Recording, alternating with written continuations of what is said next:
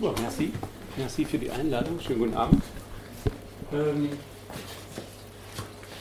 ich würde mal mit einem äh, Quereinstieg, also gleich wer wir sind, aus welcher Sprechposition wir reden und so, kommt gleich, ähm, würde mit einem Quereinstieg starten. Vor drei Wochen etwa gab es, ähm, die Medien sind relativ dick drauf eingestiegen, gab es eine Rakete von einem privatwirtschaftlichen Unternehmen, SpaceX. Das gehört dem Chef des Autoherstellers Tesla, Elon Musk. Und Elon Musk ist ähm, also privatwirtschaftlich nebenbei noch einfach ein Raumfahrtunternehmen gegründet. Das ist schon relativ bemerkenswert, weil sich eigentlich gerade im Moment weder national noch multinational niemand traut, ähm, Raumfahrt weiter zu betreiben. Also auch die ISS-Raumfahrtstation äh, ist, äh, ist unklar, wer das in Zukunft weiter betreiben möchte. Und äh, genau, und wir haben dann lesen können, dass mit dieser neuen Rakete, äh, mit einem erfolgreichen Start, äh, das passierte. Also der Mensch hat einen seiner Sportwagen mit einer Gummipuppe drin ins All geschickt. Das klingt erstmal skurril und hat so ein bisschen was von RTL 2-Niveau. Ähm, und das hat aber einen Hintergrund gehabt. Also dies, dieser Sportwagen mit Gummipuppe drin steuert auf den Mars zu. Und das hat zwei Hintergründe. Also zum einen ist schon entbrannt so eine Art Vorlauf, äh, Wettlauf um äh, die Ressourcen auf dem Mars. Also ist es klar, dass relativ viele von den seltenen Erden, äh, die hier zur Neige gehen werden, um den ganzen Konsum, den wir sozusagen Technologie induziert äh, produzieren, äh, versorgen zu können. Das wird nicht ausreichen. Also gibt es mehrere Unternehmen. Elon Musk ist nicht der einzige. Sein Kollege, sein prominentester Kollege ist der Jeff Bezos, das ist der Chef von Amazon. Amazon macht auch nebenbei noch Raumfahrt, weil man halt sehr viel Geld produziert, kann man sich das leisten. Und da geht es auch um den Mars. Also beide heben das Beinchen am Mars. A, Ressourcen und B, jetzt wird es noch abstruser, wenn der Planet mal ganz runtergerockt sein sollte hier, dann möchte man auch in der Lage sein, für diejenigen, die es sich leisten können, sowas wie Ergänzungsräume, nicht mein Terminus, sondern der von Elon Musk, ähm, Ergänzungsräume zu schaffen, ähm, halt auf anderen Planeten. Das ist so ein bisschen das, mit dem wir uns beschäftigen, nicht nur, wenn wir Feuilleton lesen, sondern ähm, allgemein. Also was wir mitkriegen, und deswegen mache ich diesen Quereinstieg, ist, dass für viele, viele gesamtgesellschaftliche Probleme eigentlich nur noch technologische Lösungen überhaupt diskutierbar sind. Uns wird sowas präsentiert und obwohl das eigentlich an Skurrilität kaum zu überbieten ist, ist das erstmal normaler Mainstream. Energieproblem, Klimaproblem, all die Geschichten geben Sie vor, ähm, also die, Sie sind sozusagen erstmal die, die etwas unbestimmte Menge der Technokratinnen und Technokraten, äh, geben Sie vor, lösen zu können. Wir werden aber nachher noch sehen, dass Sie aktuell erstmal viele von diesen Problemen erstmal verschärfen und es sieht überhaupt nicht nach Lösungen aus. Das ist so ein bisschen als Einstieg, warum wir überhaupt als Kollektiv, ich sage jetzt gleich was zu uns, warum wir uns so ein bisschen aus äh, ja, warum wir nach Auswegen aus der programmierten Gesellschaft suchen und genau diese, ähm, diese Engführung, diese Reduktion, nur noch technologiebasierte ähm, Lösungsansätze überhaupt diskutabel zu machen, dass wir da raus wollen und auch wieder soziale Probleme äh, mit sozialen Lösungen sozusagen ähm, ähm, behandeln wollen. Das ist unser Hintergrund. Und gestartet sind wir mit was ganz anderem, nämlich mit dem, was auch euer Schwerpunkt von dieser ganzen Reihe hier war, digitale Selbstverteidigung. Das war 2013. Wir erinnern uns wahrscheinlich alle noch, äh, Juni 2013, Edward Snowden hat für sich eine Entscheidung getroffen und sagt, ich steige aus. Und als er ausgestiegen ist, äh, brauchte er natürlich eine Option, um in seinem Abtauchen mit Journalistinnen kommunizieren zu können, ohne seinen Aufenthaltsort bekannt zu geben. Dafür hat er auch das äh, Betriebssystem Tails benutzt. Zu Tails haben wir so eine kleine äh, Anleitung geschrieben. Die haben wir auch mitgebracht als Broschüre. Das machen wir auch weiterhin jetzt mittlerweile in der fünften Auflage. Also digitale Selbstverteidigung als äh, absolut notwendig, aber leider nicht hinreichend, ähm, um sich überhaupt ein bisschen über Wasser zu halten. Für was für Tätigkeiten? Also wenn wir sensible Dinge recherchieren, wenn wir irgendwas veröffentlichen, erst recht, aber auch wenn wir nur an heiklen Texten oder so arbeiten, brauchen wir eine Rechnerumgebung, die ein bisschen anders als unser Standardcomputer äh, ähm, also ein paar Eigenschaften hat, die werde ich jetzt heute nicht alle erzählen, aber es geht um Vergesslichkeit, also ich mache den Computer aus und alles soll sozusagen spurenfrei wieder weg sein und so weiter und so fort. Ein paar Sicherheitssysteme, die halt auch Edward Snowden genutzt hat. Ähm, das Ganze kommt aus einer Programmierer- und Entwicklerumgebung, äh, stark von französischen Leuten geprägt. Wir sind erst später eingestiegen in die Entwicklung. Genau, und äh, machen da mit und sind aber in erster Linie, äh, sehen wir uns ähm, in der Aufgabe, Leuten, die überhaupt nicht computeraffin sind, die Dinge, die vielleicht ein bisschen komplizierter erscheinen, irgendwie nahezubringen, ohne nur mit technischen Abkürzungen zu operieren. Heute das Niveau noch viel, viel tiefer. Wir reden überhaupt nicht technisch, also es sei denn, ihr wollt, aber im Vortrag gibt es das erstmal nicht. Als wir festgestellt haben, digitale Selbstverteidigung total richtig und wichtig, aber nicht ausreichend, weil der Diskurs so stark und so schnelllebig ähm, geprägt wird von denen, die ich als Technokratinnen bezeichne. Also ein bisschen dem Digitalismus aufsitzend, also eher die wahnhafte Vorstellung, manchmal, also zwanghaft mindestens, vielleicht auch wahnhaft, ähm, alles müsse mit allem vernetzt sein. Und für was man diese Funktionalität überhaupt brauchen kann, ist dann nochmal eine ganz andere Diskussion. Aber diese, diese, äh, dieser komische Doppelcharakter, das ist zum einen ist das was, in was wir reingezogen werden, hat so etwas Zwangsweises. Wir spielen aber auch bereitwillig mit. Wir haben das in unserem Büchlein, haben wir das so ein bisschen ungelenk ähm, als äh, partizipative Zurichtung benannt. Also es hat einen Charakter, der ist, hat eine Zwangshaftigkeit, aber wir machen auch freiwillig mit. Und ähm, in Disconnect, in einem vorherigen Heftchen, haben wir das ein bisschen eher phänomenologisch beschrieben. Also hier geht es darum, wo im Alltag taucht das bei uns überhaupt auf und in welcher Form ähm, können wir dem begegnen. In dem aktuellen Heftchen, das ist an Unrast hatte uns gefragt, ob wir das auch als Büchlein rausbringen, da geht es viel mehr darum, diese Lenkungslogik ein bisschen zu verstehen, nämlich das, was wir vielleicht ein bisschen altbacken, so aus den äh, als 80er, 90er Jahre Kinder äh, beschreiben als totale Erfassung, Kontrolle und so weiter. Das ist alles richtig, aber das ist maximal die Basis dessen, um was es eigentlich geht, nämlich um äh, Bewertung und Lenkung von Individuen. Und das werde ich versuchen, heute ein bisschen deutlicher zu machen. Das ist also der Schwerpunkt von ähm, von unserem Büchlein aktuell. Da geht es also um Lenkungslogiken, da sind solche Stichwörter wie Nudging, jemanden anstupsen. Also ich, äh, ich verordne nicht, ich ordne nicht an, sondern ich nutze eher den verführenden Charakter von Macht. Also Macht transformiert sich, das werden wir gleich noch sehen, äh, weg von so einem rein verordnenden Charakter. Und deswegen ist der Kontrollbegriff und solche, ähm, solche Bilder wie Orwell, die passen nicht mehr so richtig, wenn man sich die aktuelle Entwicklung anguckt. Gamification ist ein anderer Begriff, also das, der spielerische Zugang, Leute zu irgendetwas zu motivieren, mitzumachen, ohne dass sie eigentlich müssten. Aber dieser verlockende Charakter, der wird uns gleich noch begegnen. Okay. Ich werde nicht lesen, das ist langweilig, das kann jede und jeder von euch selber machen. Ich würde heute ähm, einsteigen mit dem schwierigsten Brocken, nämlich mit dem, was wir technologischen Angriff nennen. Und andere Leute, die das gerne ein bisschen neutraler beschreiben wollen, die nennen das äh, technologische Entwicklung. Und ich würde ein bisschen ver äh, versuchen zu vermitteln, warum wir das als Angriff sehen. Wer greift da wen an? Das ist ein bisschen komplexer. Und für manche Leute mag das schon verschwörungstheoretisch daherkommen. Ich hoffe, ich werde bei euch nicht direkt als Aluhut enttarnt, aber gut, wir werden sehen. Bei dem technologischen Angriff das Kernstück dessen, was gerade so wirkmächtig ist und was tatsächlich rasant an, an Einflussbereich gewinnt, ist die Renaissance der künstlichen Intelligenz. Da werde ich kurz zu erzählen, warum es die in den 60ern schon mal gegeben hat, aber jetzt erst eigentlich richtig an Fahrt aufgenommen hat. Und dann gucke ich mir an, wir schaffen heute leider nicht alles. Solche Sachen wie Smart City und sowas, total spannend, was das für Ausschlusscharakter mit sich bringt und so.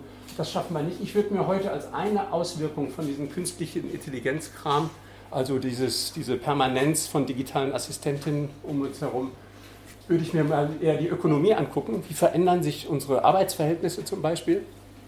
Und dann kommen wir zu dem spannendsten Part eigentlich. Ähm, Erfassung, Bewertung und Lenkung. Also das, was äh, so ein bisschen neudeutsch unter Rating und Scoring läuft. Ähm, und da gucken wir nach China, aber wir gucken nicht nur nach China. Also es wäre falsch, äh, die Sachen nur von wegen autoritäre Formierung in, in einem Staat zu vermuten, der so operieren kann. Wir werden sehen, dass leider in Europa ganz, ganz viele von diesen Elementen auch schon funktionieren. Dann machen wir ein kleines Päuschen und mit einem ganz, ganz kleinen Clip, für die, die nicht so lange rauchen, starten wir dann in den Widerstand. Ähm, und dann hoffe ich auf eine spannende Diskussion. Also ich werde im Widerstand auch nur die Parts äh, präsentieren, die so ein bisschen unorthodox sind. Alles andere findet ihr in der Broschüre.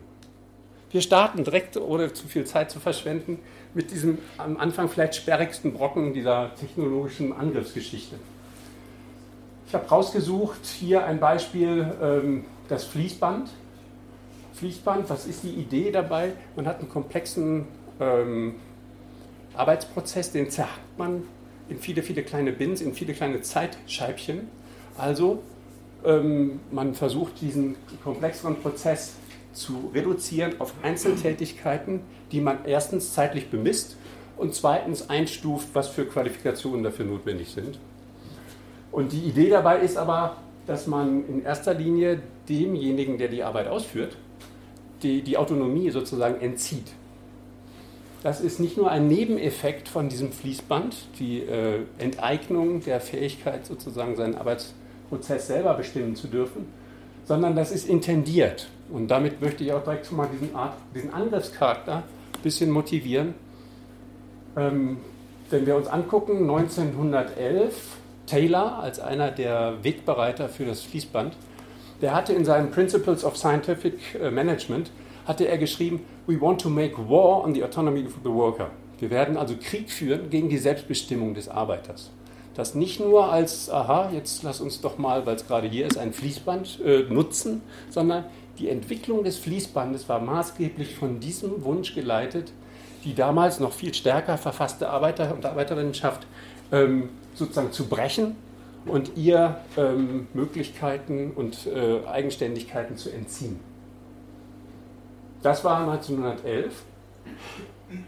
Und was interessant ist, um so ein bisschen den, den Charakter zu beschreiben, das Fließband hat nicht nur die, die gesamte Arbeit reorganisiert, sondern war auch in der Lage, die gesellschaftlichen Prozesse drumherum direkt mit neu zu strukturieren.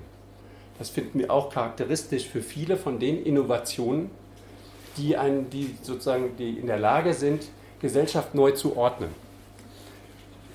Das neumodische Analogon, den Algorithmus dazu werde ich gleich erklären. Also nochmal ganz kurz, was war die Fließbandidee über den Arbeitsprozess hinaus?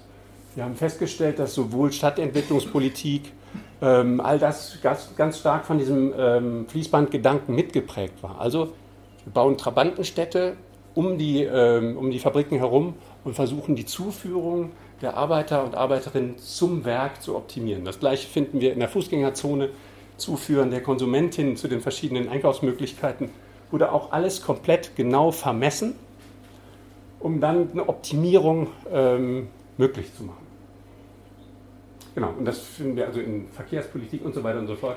Der Fließbandgedanke war also etwas, was nicht nur, und jetzt mache ich mal eine kleine Hilfskrücke, was nicht nur eine Technik war, Technik im Sinne von Werkzeugcharakter. Den Hammer würden wir als Technik begreifen. Da würden wir jetzt noch nicht direkt eine, die, die, die schlimme, argwöhnische Technologie hinter vermuten, aber wir würden diesen Werkzeugcharakter halt unterscheiden von dem, was ich dem Fließband jetzt zuspreche, nämlich eine Technologie zu sein. Und Technologie in dem Sinne von verschiedene Techniken einbetten in einen ideologischen Zusammenhang und sie sozusagen zielgerichtet mit einem Hintergedanken äh, in der Gesellschaft wirken zu lassen. So wie Taylor das ja für das Fließband tatsächlich formuliert hat. Also vielleicht für die Debatte hinterher, auch wenn das jetzt erstmal künstlich klingt, finde ich äh, hilfreich zwischen Technik, Werkzeug, Technologie, eher sozusagen die, die Lenkung, die, äh, die, die gesellschaftliche Transformation, die mit beabsichtigt ist, zu unterscheiden. Und wenn wir jetzt mal gucken, was ist denn das Fließband heute? Das, die digitalen Fließbänder sozusagen, die begegnen uns, wenn wir uns angucken, wie wir bei Amazon arbeiten. Ich weiß nicht, ob jemand schon mal bei euch da gearbeitet hat. Da gibt es in der Regel gibt's da zwei Sorten von Arbeiterinnen, zumindest die, die uns in, der, in diesen 20 Fußballfelder großen Hallen begegnen. Das sind die Picker und die Packer. Die Picker laufen am Tag bis zu 20 Kilometer und holen die verschiedenen Geschichten aus dem verschiedenen Produkte, die verschickt werden sollen, aus den Regalen raus. Und das machen sie nicht eigenständig, sondern die haben so ein bisschen größer als das Ding, so einen Handscanner an der Hand. Und dieser Handscanner ist sozusagen die modernisierte Weiterentwicklung von der Fließbandidee. Der ist nicht nur mit GPS, sondern auch noch mit verschiedenen WLAN-Modulen, kann der sich sozusagen orten. Das heißt, nicht nur der, der es da drauf guckt, sondern auch der, die Arbeitsvorbereitung weiß ganz genau, wo ich mich in der Halle bewege. Und der sagt mir, wo ich jetzt als nächstes hingehen soll, um welches Produkt aus dem Regal rauszunehmen. Wenn ich jetzt jemand bin, der schon sieht, ach, das nächste Produkt, was ich nehmen sollte, liegt doch mit auf dem Weg, nehme ich mir direkt Fehlerpunkte, weil jegliche Abweichung von dem vorgegebenen Weg wird tatsächlich mit Strafpunkten ähm, belohnt. Und Strafpunkte, das heißt dann auf Amazon Deutsch, man wird eingeladen zu einem Feedback-Gespräch mit seinem Leader. Und der Leader äh, versucht dann, einen wieder auf den Weg zu bringen und zu sagen, hör mal zu, unser Prinzip hier ist Standardisierung. Jegliche Abweichung von dem, was andere tun, ist uncool. Das ist übrigens eine, warum kann man sich Standardisierung, selbst im positiven Sinne, warum ist das schädlich, ähm, kann man sich so vorstellen, das ist die Vorstufe zur Roboterisierung. Alles muss sozusagen genau gleich immer äh, vollzogen werden. Erst dann ist man in der Lage, auch hinterher Menschen durch Roboter zu ersetzen. Okay, also wenn ich zu viele von diesen Feedback-Gesprächen habe, hatte, dann bin ich eine Kandidatin für den Ramp-Down-Prozess, auch wieder Amazon Deutsch. Die Rampe runter heißt Quartalsende, Jahresende werde ich aussortiert. Und die Leistungsvorgabe die für diesen Aussortierungsprozess äh, benutzt wird, ist, alle müssen über dem Durchschnitt liegen in ihrer Arbeitsperformance. Das, was mathematisch nicht geht, sonst wäre es nicht der Durchschnitt, ist aber das dynamische Prinzip, alle sozusagen dazu zu bewegen, sich selber zu optimieren im Sinne des Arbeitsprozesses. Und das, jetzt kommen wir direkt zu einer wichtigen Eigenschaft von all diesen Algorithmen, die dahinter stecken. Die haben einen Blackbox-Charakter. Wir wissen nicht, welche Parameter sie bewerten. Das heißt, für uns erschließt sich das nicht. Ähm, wir kriegen sozusagen nur den, den Sanktionscharakter dann irgendwann mitgeteilt, aber wir wissen nicht genau, ob wir gerade ausreichend schnell arbeiten oder nicht. Und das ist intendiert. Es geht darum, sozusagen die Selbstoptimierung zu internalisieren. Ähm, auch im Foucault'schen Sinne können wir das also sehen als etwas, wir sollen ständig daran arbeiten, besser zu werden. Und das ähm, wird uns an vielen Punkten noch begegnen. Also der Zwang zur Selbstoptimierung ist in diesen digitalen Fließbändern sozusagen mit integriert. Genau. Und diese Analogie, Fließbänder, Arbeitsweise von Menschen, die hatte Alan Turing, das ist so ein bisschen der Vorvater des Computers, also eine universelle Maschine entwickelt. Und ähm, das ist sozusagen der Vorcomputer, der hatte diese Analogie damals schon formuliert, aber eher auf so einer etwas heuristischen Ebene. Und äh, tatsächlich hat aber im gleichen Jahr, auch 36, ein Mathematiker, ein englischer Mathematiker, ähm, Emil Post, der hatte diesen Nachweis gebracht, dass eigentlich dieses, der, das Fließband und der Algorithmus, äh, dass die ähm, unter gewissen Konditionen absolut äquivalent sind, also eins zu eins äh, überführbar ineinander. Also das, was früher das Fließband war, sind heute die Algorithmen und sie begegnen uns an ganz, ganz vielen Stellen. Und ähm, übrigens ganz interessant, im gleichen Jahr hat äh, Charlie Chaplin als Regisseur und Darsteller äh, seine Antwort äh, mit Modern Times, moderne Zeiten, auf diesen äh, Selbstoptimierungsquatsch gegeben. Ähm, und äh, der Film ist damals rausgekommen und ist, äh, hat für viel Debatte gesorgt. Genau, das war also 36. Also was ich sagen will ist, wir haben eine Reihe von technologischen Schüben. Das Fließband, was ich hier gezeigt habe, ist ja so, gilt als die zweite industrielle Revolution. Wir werden gleich noch die vierte sehen, die gerade sozusagen eingeläutet wird. Diese technologischen Schübe sind in der Lage, nicht nur Arbeitsweisen zu verändern, sondern wirken weit darüber hinaus. Das gleiche würde ich den Algorithmen halt auch zuordnen. Wenn wir uns angucken, wie sich die Welt verändert hat, seit gerade mal zehn Jahren Smartphone, würden wir wahrscheinlich alle viele Beispiele in unserem Leben finden, wo wir sagen würden, okay, das ist nichts nur, wo, der, ähm, wo die Vernetztheit von Computern unsere Arbeitswelt verändert, sondern das verändert unser, unsere Sozialität, unser, unser soziales Wesen in ganz, ganz äh, weitgehendem Maß. Genau, und äh, ohne jetzt, auch vielleicht will ich noch einen zitieren. Mhm. dieser Alan Turing hatte sich halt Zeit seines Lebens immer gefragt, wird es irgendwann möglich sein, dass Menschen, äh, dass äh, Maschinen genauso funktionieren wie Menschen? Also das Menschsein sozusagen verinnerlicht, verstanden haben und selber so sein können wie die Menschen. Und vor dem Hintergrund dessen, wie wir gerade aber eine sehr, sehr schnelllebige äh, Transformation von Gesellschaft erleben, ist unsere Sorge eher eine andere. Ist es eher so, dass ähm, der Anpassungsdruck des Menschen an die Maschine nicht eher das ist, und der wirkt schon jetzt, nicht erst in irgendeiner Zukunft, ähm, ist es nicht eher das, mit dem wir uns eher beschäftigen müssen. Und das leitet uns jetzt auch zu dem über, was diese Renaissance der künstlichen Intelligenz ausgemacht hat. Das Ganze gab es schon in den 60ern.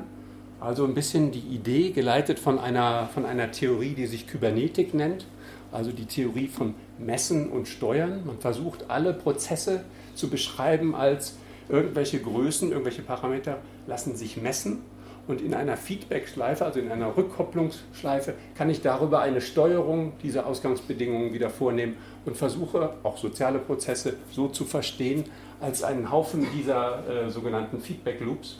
Ähm, und diese kybernetische Idee ist damals so ein bisschen nicht so richtig aus dem Puschen gekommen. Weder Rechenleistung noch der, die äh, Speicherkapazität von Rechnern war in der Lage, das zu irgendeiner Anwendung zu bringen, die so ein bisschen, äh, ein bisschen herausragend war. Und das ist jetzt aber total anders.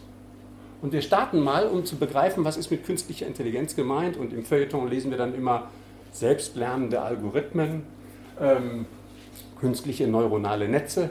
Was meint das? Da würde ich ganz gerne nicht so was Kompliziertes machen wie hier, die Emotionserfassung von jemandem, der von einer Gesichtserkennung erkannt wurde, sondern wir machen was ganz Einfaches, und zwar nur die Erkennung, ist auf einem Bild eine Person abgebildet, ja oder nein? Und das machen die Informatikerinnen in Anlehnung an das, wie sie glauben, wie äh, menschliches Hirn funktioniert, nennen sie dann verschiedene Programme eben auch neuronale Schichten. Und die Verbindungen zwischen solchen neuronalen Schichten nennen sie Synapsen. Das ist also nur in Analogie an ihr Verständnis oder ihr Glaube vom Verständnis von, von Menschsein. Ähm, und ich beschreibe mal ganz kurz, wie so ein ganz simpler Algorithmus funktionieren würde, nur um zwei Eigenschaften von diesen neuronalen Netzen zu beschreiben. Wir gehen davon aus, dass erstmal alles schwarz-weiß und wir gucken, dass äh, wir versuchen, vor einem hellen Hintergrund irgendwie dunkle Bildpunkte zu erkennen. Das macht die erste neuronale Schicht. Die sagt, ich gucke, wo sind irgendwo dunkel gesetzte Bildpunkte und gebe das Ergebnis weiter an die nächste Programmschicht, also an die nächste künstliche neuronale Schicht. Und die versucht entlang dieser dunkel gesetzten Bildpunkte ähm, sowas wie Konturen zu erkennen. Entlang der Haare, Mund, Augenpartie, Kinn und so weiter und so fort. Diese zweite neuronale Schicht gibt dann ihr Ergebnis, diese erkannten Konturen, weiter an eine dritte. Und die hat, jetzt auch ein Wesensmerkmal von diesen neuronalen Netzen, die hat Zugriff auf eine große Datenbank, eine Musterdatenbank. Das sind Bilder, die schon zuvor von, äh, mit, einem, mit Hinzugabe einer künstlichen künstlichen Intelligenz, also einer menschlichen Intelligenz, ähm, schon eingestuft wurden. Als ja ist ein Mensch drauf oder nö ist keiner drauf. Also ich habe meinetwegen 1000 Leute in der Datenbank und äh, was diese dritte neuronale Schicht jetzt macht, ist zu gucken, gibt es da Konturen, die so ähnlich sind wie die Bilder, die wir schon als Menschen erkannt haben. Und das Ergebnis gibt sie meinetwegen an eine vierte neuronale Schicht weiter und die sagt dann Mensch drauf, ja oder nein. Warum erzähle ich das so genau? Je mehr Bilder wir diesem Algorithmus vorlegen, klar, dass die Datenbank wächst. Das meinen die Leute mit Selbstlernen. Das heißt, das Ding wird eigentlich mit zunehmendem Training immer fähiger, Menschen zu erkennen. Aber es ändert sich nicht nur die Datenbank, nicht nur, dass die immer größer wird, sondern auch diese sogenannten Synapsen, diese Berechnungsvorschriften zwischen diesen Schichten, die ich gerade erklärt habe, ähm, die verändern sich auch. Und das führt zu einer wesentlichen Eigenschaft, dass selbst ich als Programmiererin von solch einem, Programm, äh, von solch einem Algorithmus nicht sagen kann, ob, wenn ich jetzt ein neues Bild vorlege, ob, dieses, ob dieser Mensch, der darauf abgebildet ist, wirklich erkannt wird vom Algorithmus, ja oder nein. Ich kann keine eindeutige Aussage treffen, sondern nur eine statistische, also eine, eine Wahrscheinlichkeitsaussage. Warum ist das so wichtig? Ist doch eigentlich ein bisschen egal. Dann wird halt diese Gesichtserkennung nicht mit 100, sondern vielleicht mit 95 Prozent Wahrscheinlichkeit gelingen.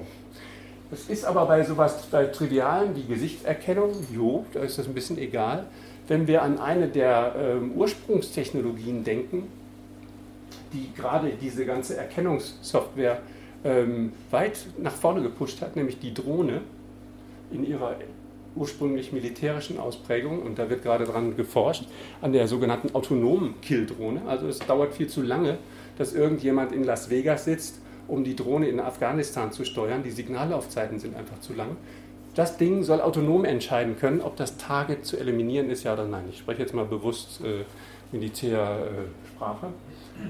Und da ist es dann schon ein bisschen existenzieller, ob ich voraussagen kann als Programmiererin, ähm, ob das Ding erkannt wird oder nicht. Also eine Fehlidentifikation vom Target hat schon äh, deutlichere Konsequenzen.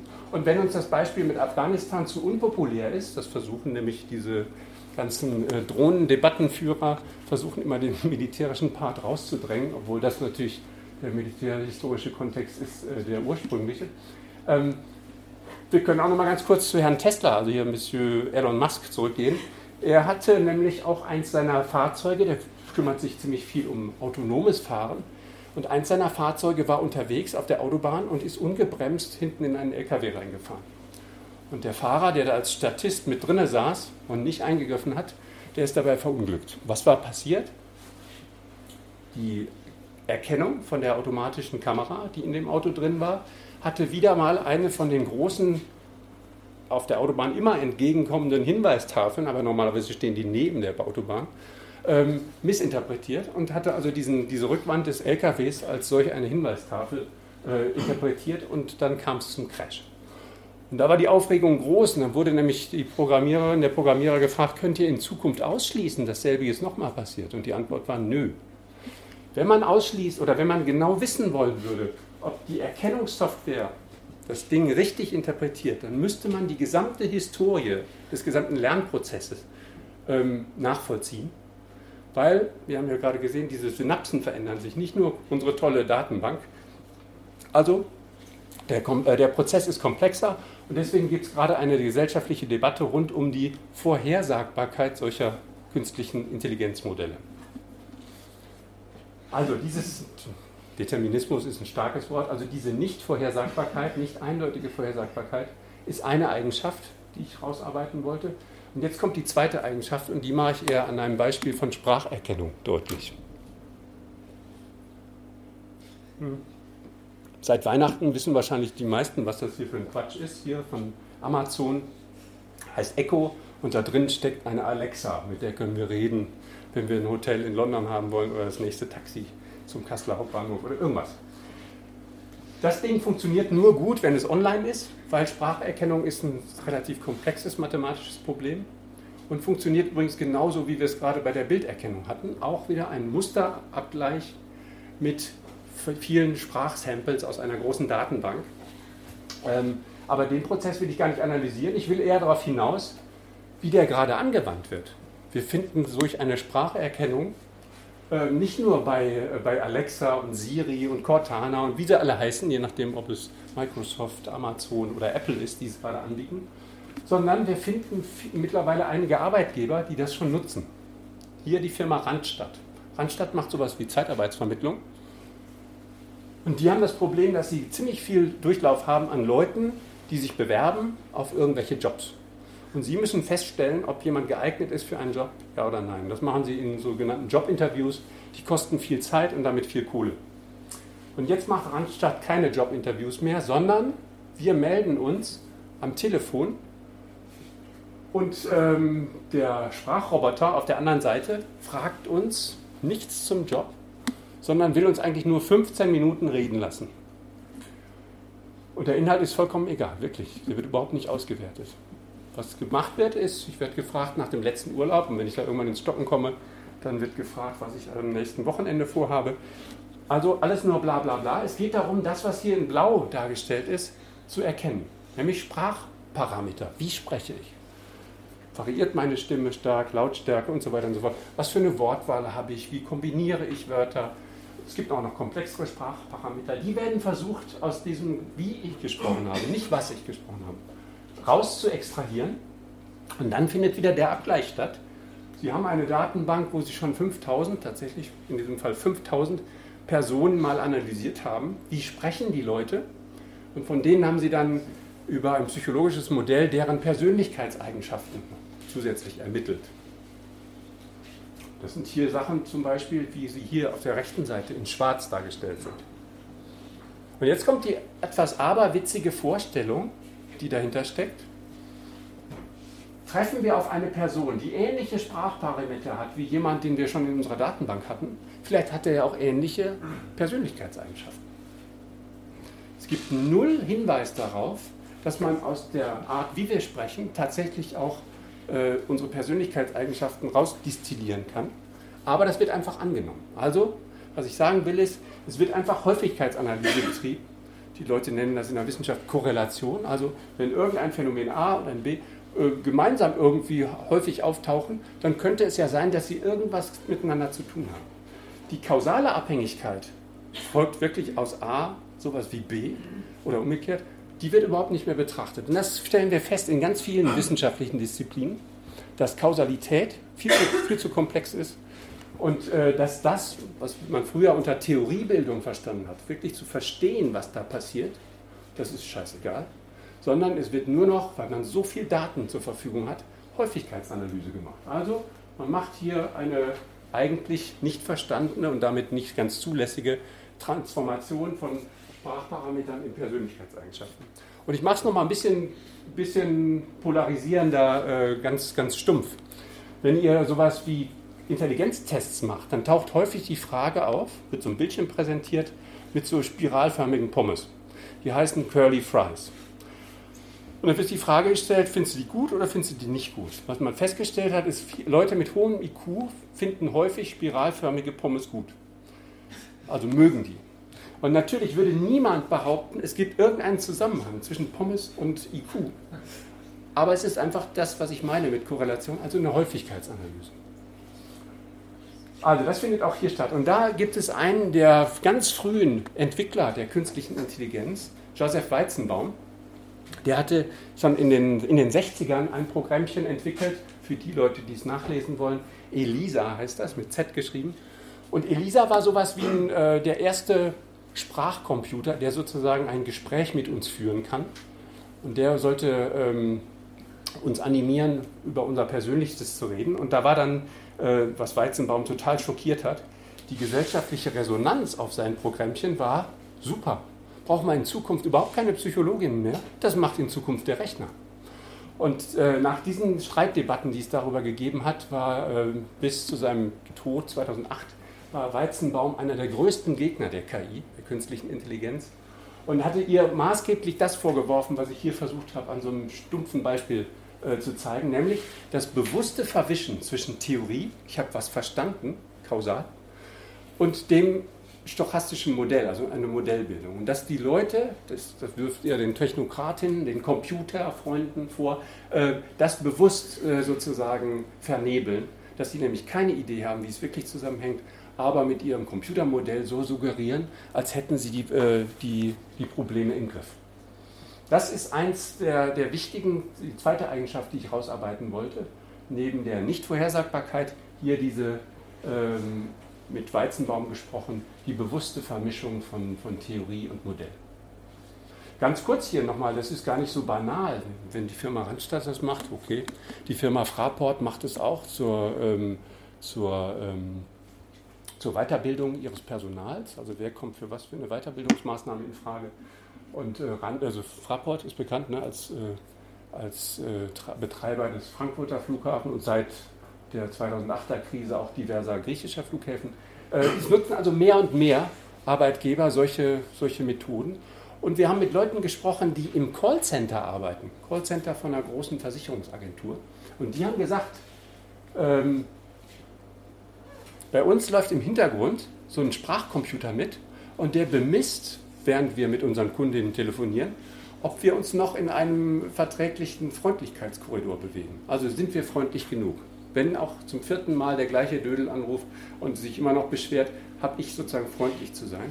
Und da der Computer natürlich sowas Subtiles wie Ironie oder irgendeine Zugewandtheit äh, nicht erkennt, fühlen sich die Mitarbeiterinnen von diesem Callcenter halt genötigt, um nicht schlecht bewertet zu werden, ähm, möglichst stumpf und eindeutig, also Stimme hoch, hell und so weiter und so fort, ähm, zu reagieren. Das meine ich so ein bisschen auf einer ganz simplen Ebene mit Anpassungsdruck des Menschen an die Maschine und der wirkt schon jetzt, nicht erst, wie und wir gleich noch sehen werden, von den ganzen Propagandisten der Singularitätstheorie und so, äh, nicht erst irgendwann, wenn die Maschine so, äh, so fähig ist, dass sie den den Menschen outsmartet, äh, sondern der wird bereits jetzt. Und das hat wirklich handfeste Konsequenzen. Ich weiß nicht, ob ihr euch erinnert, als äh, ein Lufthansa-Pilot, ich glaube, das ist jetzt drei oder vier Jahre her, ähm, sich selbst umbringen wollte und die Maschine in die Alpen gesteuert hat. Also direkt noch 150 Leute mit in den Tod gerissen hat. Da war die Debatte so, wir müssen bei solchen Hochsicherheitsberufskategorien, äh, müssen wir eigentlich eine Spracherkennungssoftware ständig mitlaufen lassen, um herauszufinden, äh, ob jemand, der vielleicht leicht depressive Neigungen hat, ob sich da irgendwas verdichtet und dass suizidale Absichten vielleicht erkennbar waren. Also die Idee, all diese Dinge nicht in irgendeiner Form zu verstehen oder äh, vielleicht auch mit anderen Therapieansätzen anzugehen, sondern erstmal nur ein ganz stumpfes technokratisches Detektionsschema und dann äh, Notbremse ziehen und Leute vielleicht aus ihren Jobs raus, raushauen. Das hat für eine Debatte gesorgt und die ist auch noch nicht zu Ende. Also dieses ähm, Feststellen von, äh, von, von ungewöhnlichem Verhalten oder von abweichendem Verhalten, dafür wird solche äh, Software total oft eingesetzt. Alles, was ich bislang erzählt habe, kommt aus dem Bereich der sogenannten schwachen KI. Schwach in dem Sinne, es gibt eine Problemstellung, die ist sehr, sehr eindeutig umschrieben. Ich soll ein Bild erkennen, eine Stimme erkennen oder sowas. Aber es geht nicht darum, ähm, Dinge, die die Maschine, die künstliche Intelligenz gelernt hat, irgendwie abstrakter zu, ähm, zu, an, anzuwenden auf eine andere Situation. Das würden die Leute die starke KI nennen. Und da stellt sich raus, dass in der starken KI, die hat die Königsdisziplin, Computer soll nicht mehr von Mensch unterscheidbar sein.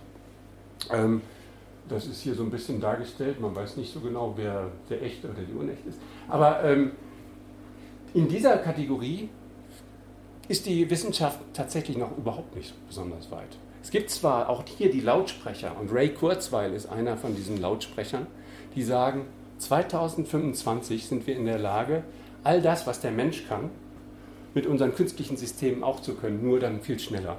Inklusive der emotionalen Intelligenz, das, was sehr, sehr schwer ist zu imitieren. Und da sagen aber einige Leute, wir haben eine Genossin, die bei ihm einen Lehrauftrag hatte an der sogenannten Singularity University, ähm, die hat gesagt, ich, also die war ein Jahr bei ihm und äh, hat da unterrichtet. Und äh, die hat gesagt, ich glaube überhaupt nicht, dass er selber glaubt, was er erzählt. Also er hat eine Funktion. Und er hat eine Funktion, äh, dieses Nahen der, der Computer wird uns alle sozusagen ähm, in unseren Fähigkeiten auf Rang 2 äh, zurückkatapultieren. Ähm, das hat tatsächlich ein Programm und das hat was damit zu tun, diese Idee, das werden wir gleich noch sehen in einer, in einer Anwendung dessen, ähm, die Idee des Zwangs zur Selbstoptimierung tatsächlich auch wirken zu lassen. Also die Ansage, wenn du nicht bereit bist, an dir zu arbeiten, dann wirst du die Erste sein, der Erste sein, ähm, der die sozusagen in diesem Prozess ähm, rausoptimiert wird. Genau, wo ist die Wissenschaft tatsächlich? Nur so als kleines äh, Bonbon. Also was man versteht, ist den Fadenwurm, und den versteht man auch nur annähernd. Der hat 302 Neuronen, nicht 30 Milliarden Neuronen wie das menschliche Hirn.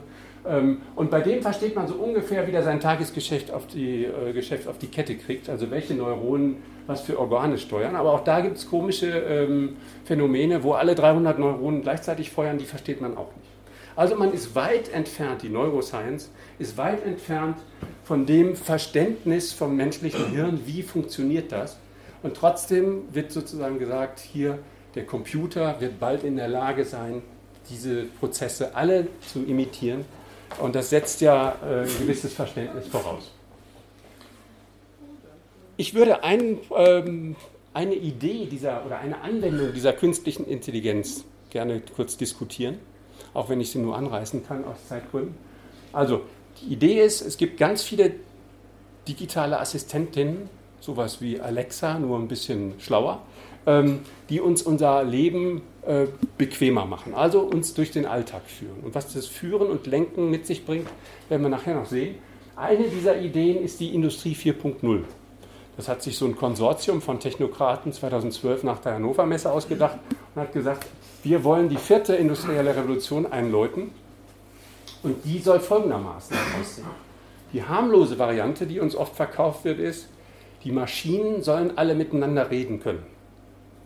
Das wäre uns ziemlich egal, ob der Roboterarm mit dem Fließband kommuniziert und beide vielleicht doch selber schon voraussehen können, wann die nächsten Teile gebraucht werden, also auch noch mit der Logistik sprechen. Das wäre mir ziemlich Wumpe.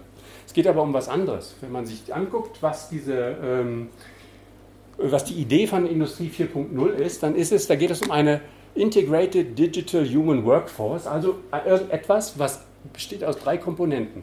Maschinen, die alle miteinander reden können sollen, digitale Assistenten, also künstliche Intelligenzen, und wir als, als Human Workforce, ähm, die ihr, ihre Fähigkeiten, Möglichkeiten, Zeiten, die wir noch irgendwie einspeisen können in einen Produktionsprozess, irgendwie bemessbar machen müssen. Also wir müssen selber kommunizieren, A, was wir alles können, was wir für Fähigkeiten haben, wo wir noch Freizeit haben, können wir zwischen der Vorlesung nochmal irgendwo ein bisschen Clickworking machen. Ich sage gleich noch, was mit Clickworking gemeint ist. All diese Dinge sollen überführt werden in einen globalen Arbeitsprozess.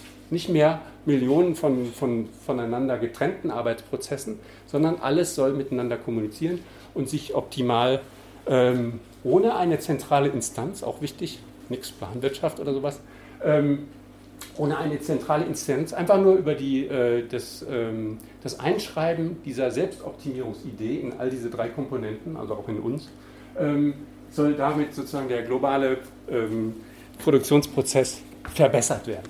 Das ist die Idee von Industrie 4.0. Und ohne jetzt in die Zukunft zu gucken, gucken wir uns mal an, wie wirkt denn das jetzt? Also wie sehen jetzt unsere Arbeitsverhältnisse aus und was gibt es da für Transformationen?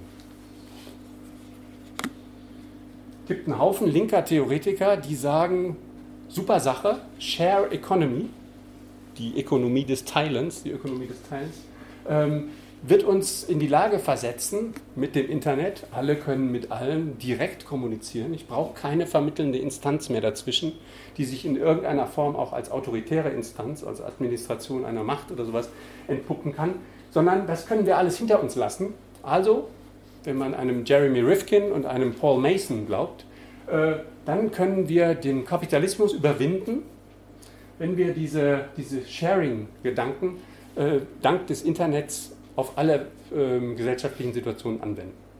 Also die Paradedisziplin ist, äh, wir brauchen jetzt alle zusammen ein paar Autos und wenn wir das mit einer netten Plattform, also mit einer lustigen App machen, dann können wir das äh, optimal unter uns verteilen, ohne dass wir irgendein Unternehmen dazu brauchen.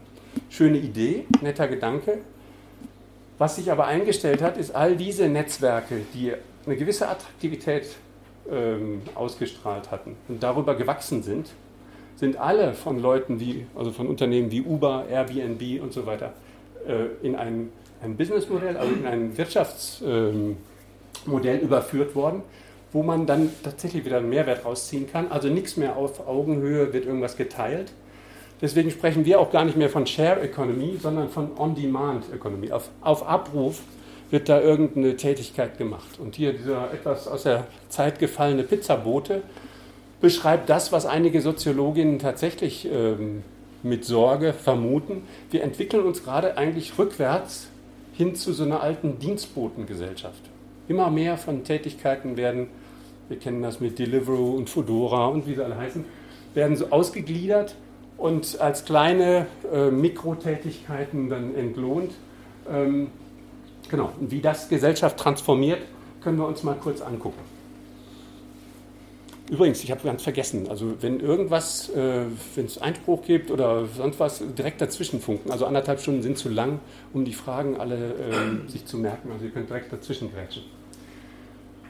Also, Share Economy, gute Idee gewesen, hat sich aber in dem, wer den Begriff mag, in der ultrakapitalistischen Ausprägung dessen, äh, was da als Share-Idee mal dahinter steckte, überhaupt nicht bewahrheitet. Im Moment sehen wir also eher Uber ist ein 70 Milliarden äh, Dollar Konzern an der Börse, sehen wir also eher das Umgekehrte, eine sehr starke ähm, Beschleunigung dieser kapitalistischen Tendenzen und nichts, was darauf hindeutet, dass wir in der Lage sind, mit diesen neuen Technologien, mit der Appifizierung von allem sozialen Leben, mit der Plattformwerdung all dieser ökonomischen Bereiche, äh, dass wir da die, ähm, den Kapitalismus überwinden. Vielleicht was für die Diskussion. Wie hatten das Ganze eigentlich angefangen mit diesen digitalen äh, Arbeitsbereichen? Die ersten waren Amazon 2006. Amazon wollte nicht nur mehr Bücher verticken, sondern auch CDs und DVDs Und dazu war es notwendig für den amerikanischen Markt äh, sicherzustellen, dass da keine sexuell anstößigen Inhalte drauf waren. Und das ist eine Geschichte, die kann man im Computer sehr schwer nur vermitteln, sowas zu detektieren, weil es keine eindeutigen äh, Bedingungen sind, die man da formulieren kann. Also hat Amazon den, den menschlichen Parallelcomputer entwickelt und gesagt, wir bauen eine Plattform im Internet, wo wir 10.000 Leute können sich bei uns melden, wenn sie Zeit haben ähm, und können immer mal ein paar hundert von unseren CDs einfach durchforsten und sagen, ja, sexuell anstößig oder nö. Das Ding hat sich dann äh, über diesen Auftrag hinaus überlebt, diese Plattform. Die heißt übrigens Mechanical Turk, der mechanische Türke. Ähm, und das ist immer keine, oder es ist erstmal nicht als rassistische ähm, ähm, äh, Unterstellung sozusagen gemeint, sondern der mechanische Türke war ein alter Schachcomputer aus dem 18. Jahrhundert. Äh, da saß jemand drin und hat so getan, als sei er ein Computer, aber in Wirklichkeit saß dann ein, Mensch drin. Ähm, das war das Analogon, was Amazon im Kopf hatte. Und dann äh, hat sie gesagt, okay, Amazon, wir bieten jetzt diese Plattform allen Leuten an. Also wenn ihr Kassel, was weiß ich, die Antifa in Kassel braucht eine neue Webseite und hat gerade niemanden, der die gerade basteln kann, dann könntet ihr als Antifa Kassel äh, bei Amazon diesen Job, die, äh, macht uns eine neue Webseite mit den und den Bedingungen, könntet ihr da einstellen. Also es gibt viele, viele Leute, die Arbeitgeber spielen können auf dieser Plattform und viele äh, Hunderttausende, die Arbeitnehmer spielen auf dieser Plattform. Und interessant ist eher, wie das äh, Kräftegleichgewicht oder der Aushandlungsprozess, der sich ja in sowas wie Arbeitsbedingungen irgendwie äh, ausdrückt, zwischen Arbeitgeber und Arbeitnehmer aussieht. Und der sieht auf solchen Plattformen absolut katastrophal aus. Also Amazon schreibt ganz deutlich, wenn du, Antifa Kassel, mit der Arbeitsleistung dessen, den du beauftragt hast, nicht zufrieden bist, dann zahlst du ihn einfach nicht. Punkt. Das, was dort in diesen AGBs, in den allgemeinen Geschäftsbedingungen steht, ist sozusagen Diktum. Und äh, Verdi und DGB laufen Sturm dagegen, aber relativ erfolglos. Im Moment ist das gesetzt. Und das heißt, ist das, was so ein bisschen mal der Aushandlungsprozess war in einem gesellschaftlichen äh, Kampf, äh, wie sehen, zugegebenermaßen schlecht, wie sehen Arbeitsbedingungen aus, wird da nochmals unterlaufen durch die einseitige Festschreibung von Terms of Condition, also Arbeits, äh, allgemeinen Geschäftsbedingungen. Genau, ich kann da übrigens zwei Modelle wählen. Entweder ich möchte ähm, einen festen Stundenlohn haben, äh, der Arbeitgeber kann das festlegen. Fester Stundenlohn heißt aber, ähm, da wird sehr genau kontrolliert, ob ich wirklich an dem Projekt arbeite. Also die Tastaturanschläge werden mitprotokolliert, die Kamera auf meinem Bildschirm zu Hause guckt, ob mein Augenpaar auch wirklich auf den Bildschirm gerichtet ist und ähm, es werden sechsmal in der Minute, und zwar zu ungleichen Zeitabständen, werden Screenshots gemacht, also Aufnahmen von meinem Bildschirm, um zu gucken, ob ich nicht nur dumm rumsurfe, sondern tatsächlich an diesem Projekt arbeite. Das nennt Amazon auch nicht irgendwie Kontrolle, sondern die Grundbedingungen für Vertrauen. Okay, kann man so nennen, wenn man möchte. Ähm, wer nicht äh, sowas einstellen möchte mit einem festen Stundenlohn, der kann das, das ist die andere Standardweise, ähm, als Ausschreibung rausgeben. Das, was wir als Architektinnen und sonst was schon kennen. Äh, viele hundert Leute machen einen Entwurf für Kassels Antifa-Webseite und nur eine Person wird dafür bezahlt. Das ist, so sind die Arbeitsbedingungen. Und was viel ich gehe da nicht auf die Details ein, das könnt ihr alles gerne lesen. Was viel interessanter ist, dass in dieser, ich nenne sie mal Online-Welt, obwohl Online- und Offline-Welt keine richtigen Beschreibungsmuster mehr sind, die sind so eng miteinander verschränkt, dass die Begriffe Quatsch sind. Aber in der klassischen Offline-Arbeitswelt, die, die mit äh, Crowd- und Click-Working nichts zu tun haben, da verändern sich die Arbeitsbedingungen ebenfalls. HM zum Beispiel sagt, das, was hier so läuft und wo sozusagen das Unter, Unterwandern von Arbeitsrechten so gut funktioniert, das wollen wir auch haben. Und sie haben sowas eingeführt wie Flexworker, flexible Arbeitskräfte. Die gab es auch schon vor fünf Jahren, aber vor fünf Jahren haben die Flexworker nur sowas wie 14 Prozent von den Gesamtmitarbeiterinnen von HM ausgemacht. Wer jetzt bei HM arbeitet, hat mit 50-50 Chance äh, sozusagen einen, wird einen solchen Flex-Arbeitsvertrag bekommen. Also der ist äh, sozusagen das, das neue Normmodell geworden. Und Flex-Arbeitskraft heißt, ich kriege mitunter am Abend vorher mitgeteilt, dass ich morgen gebraucht werde. Ich habe keine feste Arbeitszusage über so und so viele Stunden, sondern mir wird nur 10 maximal 15 Stunden pro Woche fest zugesichert und alles andere sozusagen auf Bedarf. Also dieses On-Demand äh, frisst sich in eine Arbeitswelt hinein, also das Unterlaufen von Arbeitsrecht ähm, in ganz, ganz viele. Und es ist nicht nur HM, auch die Deutsche Post, DHL machen lustige Arbeitsverträge, wo sie dann sagen, okay, wir machen einfach für jeden Tag einen neuen Arbeitsvertrag. Also wir haben eine Genossin, die hat über 500 Arbeitsverträge bei der Post. Ähm, für jeden Tag bekommt sie einen neuen. Und dann erübrigt sich natürlich auch die Frage nach Weihnachtsurlaubs, Krankengeld und sowas. Also wenn ich nicht da bin, kommt der Arbeitsvertrag gar nicht zustande. Viel, viel Wildwuchs basierend auf dem, was in dieser nicht regulierten äh, ähm, digitalen Arbeitswelt sozusagen möglich ist. Und wenn das jetzt alles zu kleinteilig ist, und das sollen mal Verdi und DGB für uns richten, gut, ähm, wir können uns trotzdem auch als Linke und Linksradikale können wir uns die Frage stellen, wie sieht denn in Zukunft Arbeit aus? Welchen Stellenwert wird Arbeit haben? Und da ist es ganz interessant zu gucken, gibt es verschiedene Studien. Die, die, populärste kommt aus Oxford von Herrn Osborne und Frey, zwei Leute, äh, zwei Wissenschaftler, die 2016 mal untersucht haben, wie in westlich industrialisierten Ländern in Zukunft die einzelnen Branchen aussehen werden. Also, es wird ganz viel Wegfall geben. Ich mache direkt mal das Ergebnis vorweg. 43 Prozent der Jobs werden wegfallen. Und auch so, dass sie nicht rekompensiert werden, ersetzt werden können durch andere Arten von Jobs. Also wir werden nicht alle Programmiererinnen werden. Und das hat Leute auf den Plan gerufen, egal ob wir dieser Studie glauben oder nicht. Es gibt auch andere Studien, die sehen das nicht bei 43 Prozent, sondern nur bei 30 Prozent. Aber es wird ein beträchtlicher Anteil an Jobs wird wegfallen. Und äh, das wurde zwar schon bei vielen, vielen Technologieschüben immer genannt, ähm, dass dann die Arbeitsplätze wegfallen werden. Und es hat sich nie bewahrheitet. Also man könnte auch berechtigt erstmal Misstrauen gegenüber solchen Studien haben. Wenn wir uns in den USA zum Beispiel die Deindustrialisierung angucken, also solche Regionen wie Detroit, die von der Automobilindustrie gelebt hatten, da sind die Arbeitsplätze alle weggefallen, aber ein Großteil davon ist neu über Arbeitsplätze wieder reingekommen, über den sogenannten Dienstleistungssektor. Also Walmart und Co. haben ganz viele von diesen wegfallenden Arbeitsplätzen neu entstehen lassen. Aber selbst wenn, nicht alle, aber ein Großteil, aber selbst wenn es wieder eine Rekompensierung von diesen wegfallenden Arbeitsplätzen gibt, dann hat sich aber immer bewahrheitet, dass das Lohnniveau vorher deutlich höher war als das hinterher. Also die Automobilindustrie hatte doppelt so hohe Löhne als das, was man bei Walmart und Co. im Dienstleistungssektor erzielen kann. Also, dass das mit einer, ähm, einer ähm, mit Lohnverlust verbunden ist, das ist schon mal glasklar. Das ist auch allen glasklar. Aber diese, diese Idee, dass so viele Branchen wegfallen könnten, und ich erzähle jetzt nicht wo überall, das ist viel zu detailliert, das ruft Leute auf den Plan, von denen wir es erstmal nicht erwartet hätten, dass sie sich für sowas wie bedingungsloses Grundeinkommen interessieren. Chef von Siemens, Chef von Deutsche Telekom.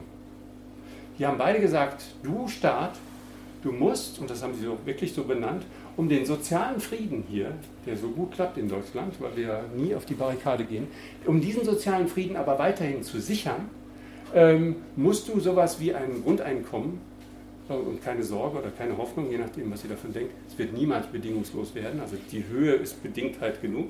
Ähm, du musst für sowas sorgen, denn ansonsten wird es hier ungemütliche Zustände geben. Wenn so viele Leute aus dem Arbeitsprozess dauerhaft rausfallen, und nicht nur arbeitslos sind, sondern nie wieder Arbeit kriegen werden, ähm, dann verändert das die, äh, die gesellschaftliche Struktur so dermaßen, äh, das können wir, also das muss man auffangen. Und das ist natürlich äh, aus deren Kalkül ganz gut, dass der Staat dann für sowas da ist. Aber trotzdem können wir uns als Linke auch die Frage stellen, na gut, aber bislang war Arbeit das hauptstrukturierende Element oder ich würde sogar sagen auch das hauptdisziplinierende Element in unserer Gesellschaft wie wird denn das aussehen, wenn das wegfällt? Oder wenn das nicht mehr, wegfallen wird nicht, wenn das nicht mehr diese zentrale Bedeutung hat, so wie sie es jetzt hat.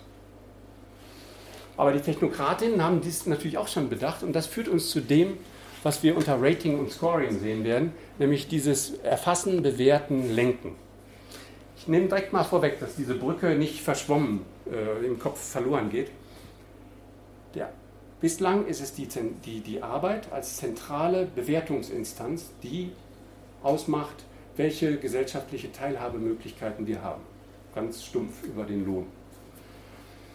In Zukunft wird es nicht mehr nur die Arbeit sein, sondern jegliche Lebensäußerungen, die wir von uns geben, werden in ein Bewertungssystem eingegossen und werden sozusagen als, äh, als Marker benutzt, um uns äh, verschiedene Teilhabemöglichkeiten zuzuordnen. Das klingt sehr dystopisch und ein bisschen crazy. Ähm, und ich will es aber versuchen zu motivieren. Wir werden spätestens an dem Beispiel China vielleicht äh, alle glauben, aber ich fange erstmal mit etwas harmloserem an. Deutschland Generali, Krankenversicherung, war die erste, die angefangen hat, sowas zu machen wie, wir bemessen dein Bemühen um deine Gesundheit. Also nicht mehr Krankenversicherung, so wollen die auch gar nicht mehr heißen, ähm, sondern äh, wir bemessen, was bist du bereit für deine Gesundheit zu tun. Also der Wunsch auch, wenn Krankheit auftaucht, damit auch eine, eine Schuldumkehr äh, durchführen zu können, sagen, du hast nicht genügend getan dafür. Und das hat man angefangen als erste ähm, Ausbaustufe. Alle kriegen für lau, für umsonst, so ein blödes Fitnessarmband zugeschickt. Und ich muss dann nur, um in diesem äh, Bonustarif von der Generali dann auch landen zu können, muss ich das Häkchen im Internet freischalten, dass ich bereit bin, all die Messdaten auch an die Generali zu übersenden, äh, dass das also zugelassen ist und dort ausgewertet werden darf. Genau. Und dann guckt Generali, haben wir genügend Bewegungspensum gehabt? Wenn ja, bekommen wir am Ende des Quartals, Halbjahres oder Jahres, je nachdem wie ihr zahlt, bekommt ihr einen Teil eures Krankenversicherungsbeitrages als Bonusprämie sozusagen zurückerstattet. So läuft das jetzt. Generalchef Deutschland hat gesagt, ab 2019 wollen wir das überführen in ein dynamisches Tarifsystem. Heißt, jeder hat seinen eigenen Krankenkassentarif. Und der ist auch nicht zeitlich fix, sondern wenn ich einen Monat lang ziemlich viel Couch Potato war, dann wird es teuer. Und wenn ich äh, genügend Bewegung hatte, dann kann ich wieder billiger sein. Also die Idee der Selbstoptimierung auch bei den Krankenkassen als relativ sensibles Element. Und wenn man das äh, mal durchbuchstabiert, dann ist das nicht weniger als das Unterlaufen der ehemaligen oder des, des Solidarprinzips, was ja mal in den Krankenversicherungen sozusagen verankert war. Also die Geschichte der Krankenversicherung startete mit diesen Betriebskassen, wo sich die Arbeitnehmer gegenseitig sozusagen selber versichert haben weil gerade im Job kann es passieren, dass irgendjemand Krankheit ereilt und das ist nichts, äh, was man beeinflussen kann. Also muss man sich gemeinsam dagegen schützen. Dieser Gedanke wird pervertiert, wenn ich mehr und mehr gucke, was machen die Leute. Und Generali belässt es auch nicht bei diesem blöden Fitnessarmband, sondern hat angefangen, die ersten Einzelhandelsunternehmen in Kooperationen mit einzubinden und zu sagen, wenn die Kundin, also unsere Versicherte äh, von der Generali, bereit ist, die Daten sozusagen zu übermitteln, dann schick du uns, lieber Rewe, schick du uns doch, was die Leute bei euch eingekauft haben. Also Ernährungsgewohnheiten bemessen. Verschiedene Fitnessbuden geben die Daten weiter an Generali, nur wenn wir einverstanden sind, klar, aber sonst können wir gar nicht mitmachen bei diesen Bonustarifen. Ähm, geben die Daten weiter und bemessen also, wie stark, äh, wie oft und äh, wie intensiv wir trainieren. Also bildet sich Genau, super gute Frage. Es kommt nämlich direkt, äh, das funktioniert nur, wenn wir nicht Cash bezahlen, sondern wenn wir uns über irgendwelche lustigen Treuepunkte oder halt über Smartphone-Zahlungen oder mit äh, elektronischer Karte äh, bezahlen lassen. Dann kann ich natürlich zuordnen, wer hat was eingekauft. Ne, wenn ich bei der Rewe mit, einem, mit einer Karte bezahle, dann weiß Rewe, welche Produkte da sozusagen gekauft wurden. Ja, ja. Da kommen wir gleich zu. Das ist ein eigener Vortrag eigentlich, was da mit einem dynamischen Preissystem eigentlich gemacht wird. Ähm, individuelle Preisbildung und so weiter und so fort. Aber nochmal die Idee, sehr gute Frage. Ähm, die Idee ist, einen ganzen Zoo an, an Kooperationspartnern zu finden, die all unser Leben versuchen zu bemessen. Wie stark bemühen wir uns, ein gesundes Leben zu führen?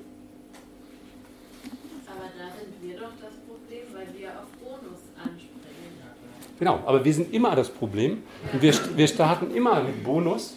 Am Anfang gibt es nur Vergünstigung. Da würden wir alle noch, also es wird aber dann irgendwann eine Schwierigkeit werden, dass sich nur noch einige Leute, Leute es leisten können, an Bonussystemen nicht teilzunehmen. Wenn ich hier komplett Verweigerer bin, dann kriege ich den denkbar beschissensten Tarif.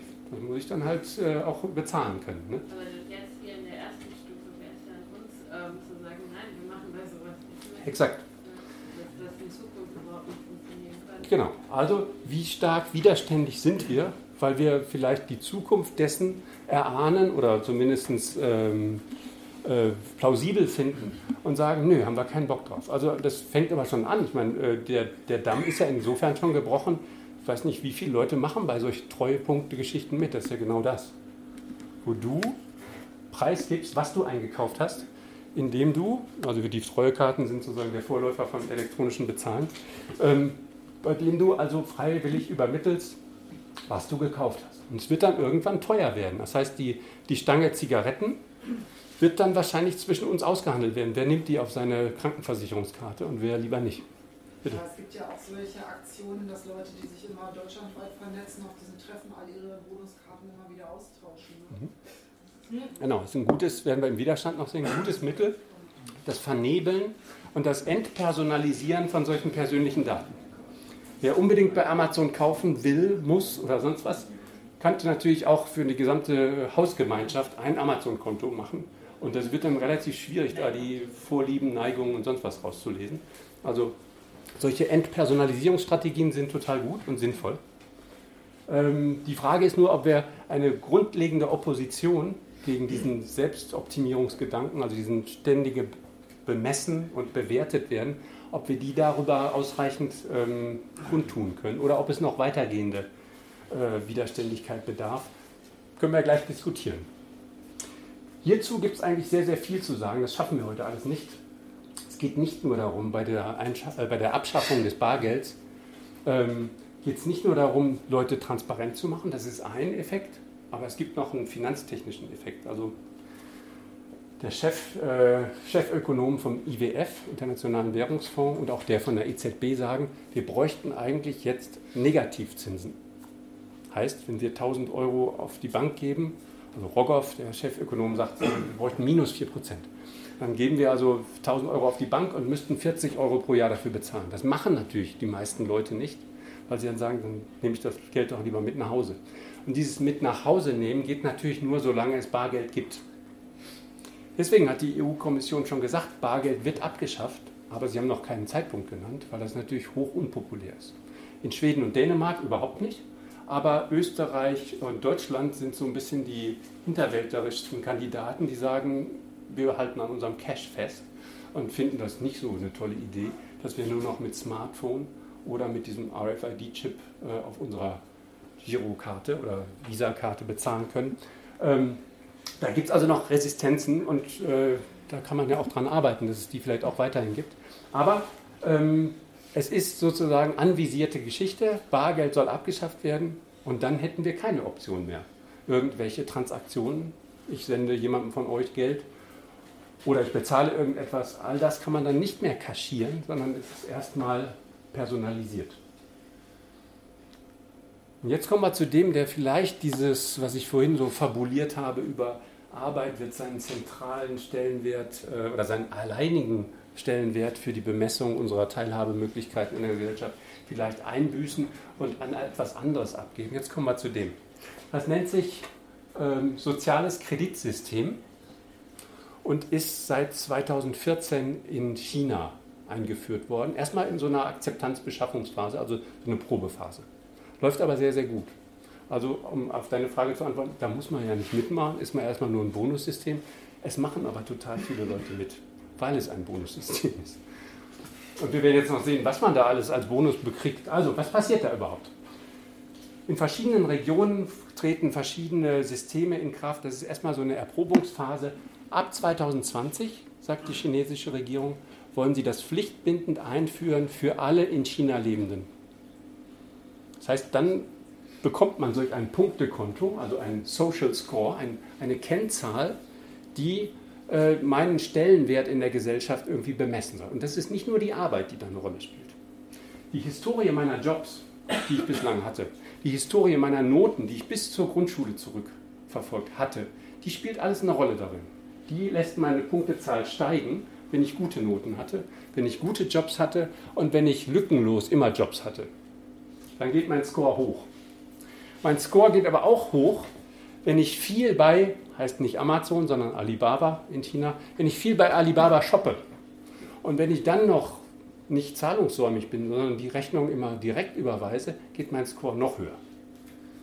Es, der geht auch hoch, wenn ich mit ähm, über 50 Regierungsstellen äh, beamen, also ähm, geben ihre Daten mit an dieses Scoring-System. Ähm, wenn ich also nicht bei Rot über die Ampel gehe, wenn ich keine Schlägerei sozusagen bei irgendeiner Schlägerei identifiziert wurde und wenn ich nicht als Dissident gelte oder so und so weiter und so fort, all das geht auch mit ein. Und jetzt das perfideste, wir können da jetzt ganz viele Details erzählen, aber das vernebelt vielleicht den Gesamtcharakter. Das perfideste ist, dass ich auch abhängig bin von dem Score meiner Freunde und Freundinnen. Wie würden wir das bemessen, wenn wir diesen Auftrag hätten? Wir würden auch gucken, okay, wer ist mit wem bei Facebook ähm, verbunden? Und Facebook heißt in China nicht Facebook, sondern WeChat und kann auch viel, viel mehr. Da kann man direkt Geld hin und her transferieren. Also von dieser Plattform braucht man für die meisten Dinge im Leben gar nicht mehr runter. Ähm, Facebook ist also tatsächlich sehr, sehr neidisch, dass die von ihm entwickelten sozialen Bemessungstechniken da so äh, stark zur Anwendung kommen in, in Reinsform, die sie bislang nicht haben umsetzen können. Ähm, aber was heißt, ich werde tatsächlich gucken, was mein Freundeskreis ist auf WeChat. Weil wenn da Leute dabei sind, die einen sehr niedrigen Score haben, geht meine auch runter.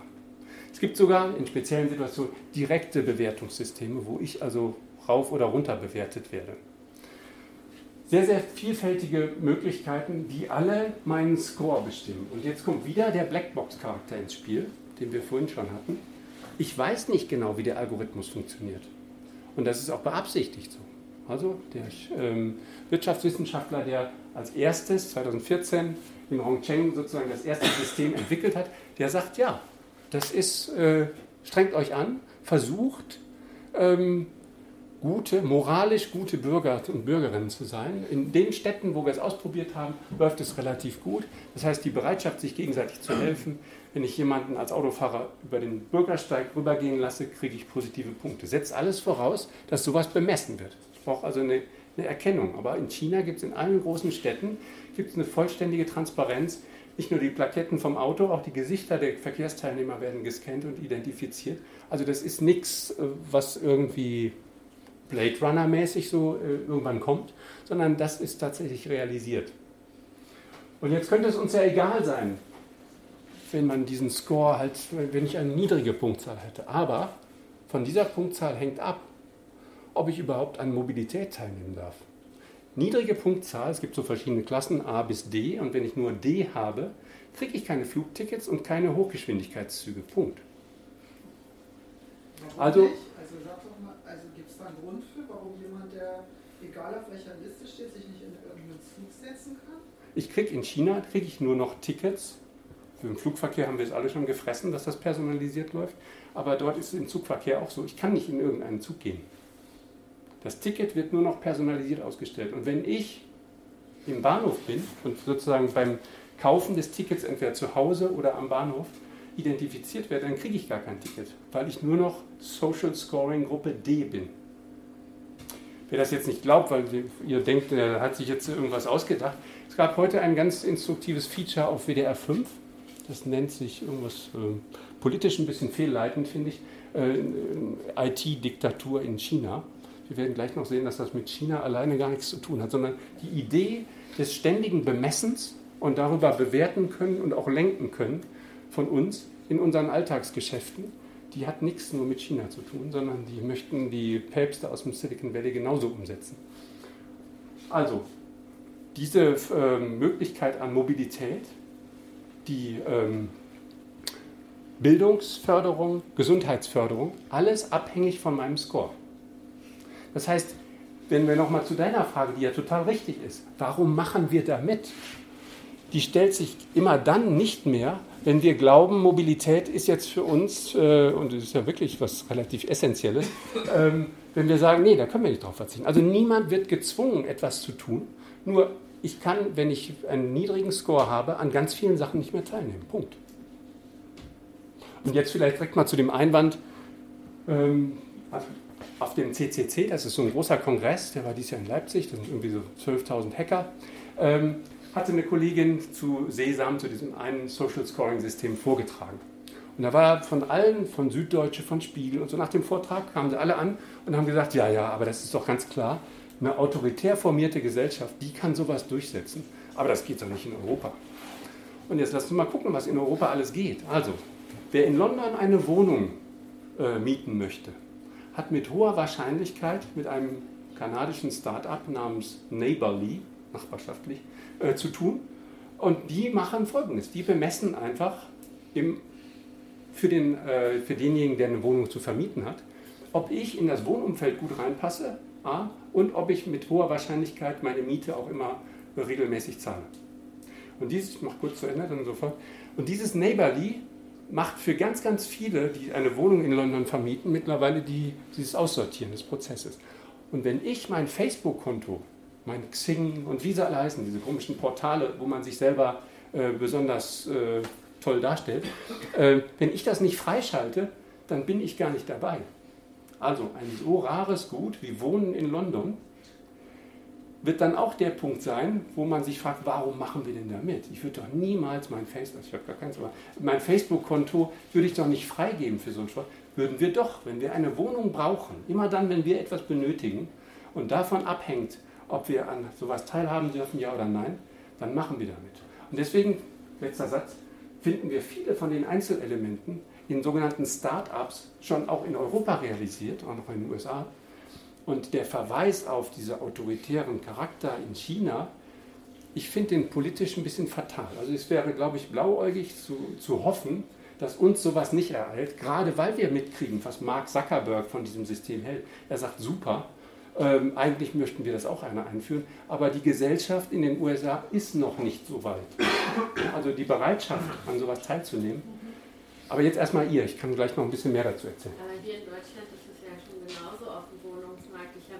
Hamburg mhm. erlebt, man braucht eine Bürgschaft, man braucht eine Lohnabrechnung, man braucht die Lohnabrechnung des Bürgen, man braucht einen Arbeitsvertrag, der muss unbefristet sein und lauter solche Sachen. Und da gab es dann auch eine Absage, weil die, ähm, der Lohn nicht drei Netto-Kaltmieten entspricht. Mhm. Und da läuft es ja auch so. Und wenn ich sowas nun mal nicht habe oder mein Bürger nicht genug Geld verdient, kriege ich diese Wohnung nicht. Genau. Also in vielen Einzelelementen wir kennen alle den Kinderteller von dieser äh, fantastischen Version hier, die Schufa. Also die bemisst unsere Kreditwürdigkeit.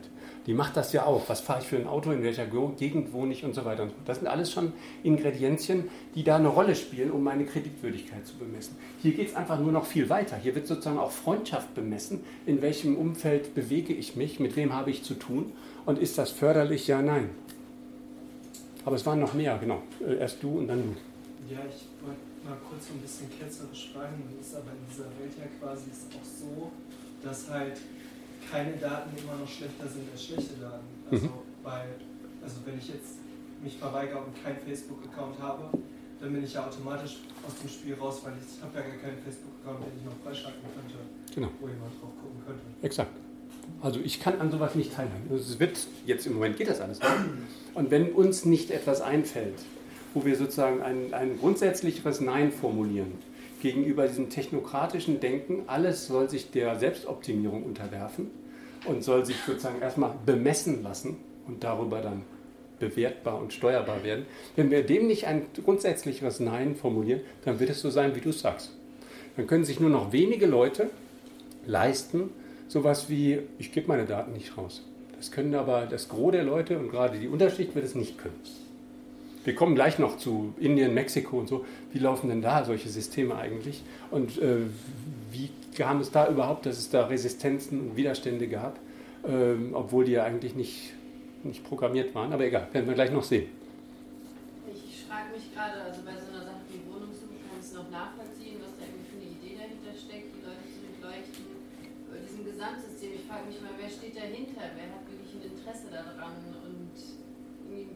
Ja, ich kann nicht so richtig erklären, wer sich sowas überhaupt ausdenkt und wie das genutzt wird und so. Weil ich höre oft auch so Sätze von wegen, ja, ich habe ja nichts zu verbergen, in dem Sinne. Ähm, ja, ich frage, das ist irgendwie für mich noch wie so eine graue Macht, die irgendwie dahinter steht, wo ich mich einfach frage, okay, wer ist das? Wer hat da ein Interesse daran, mich komplett zu durchleuchten? Ich glaube, das sind viele Protagonisten.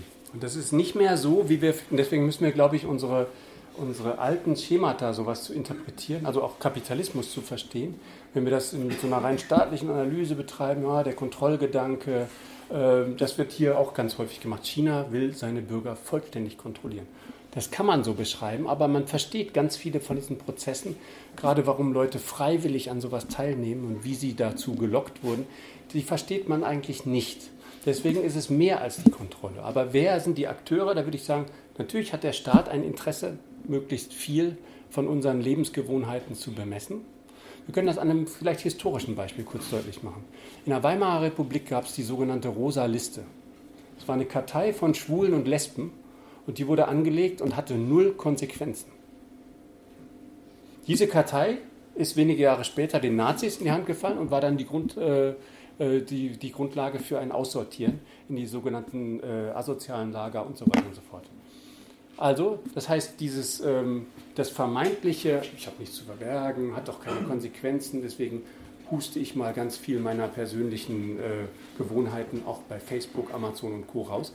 Das können wir jetzt vielleicht betreiben, aber wir wissen natürlich nicht, was in 10 Jahren, in 15 Jahren oder so ist, was da vielleicht mit den Daten, die gehen ja nicht verloren. Ne? Also Speicherplatz kostet nichts mehr. Alles, was im Internet am Tag durchrauscht, wird gespeichert. Es kostet überhaupt nichts mehr.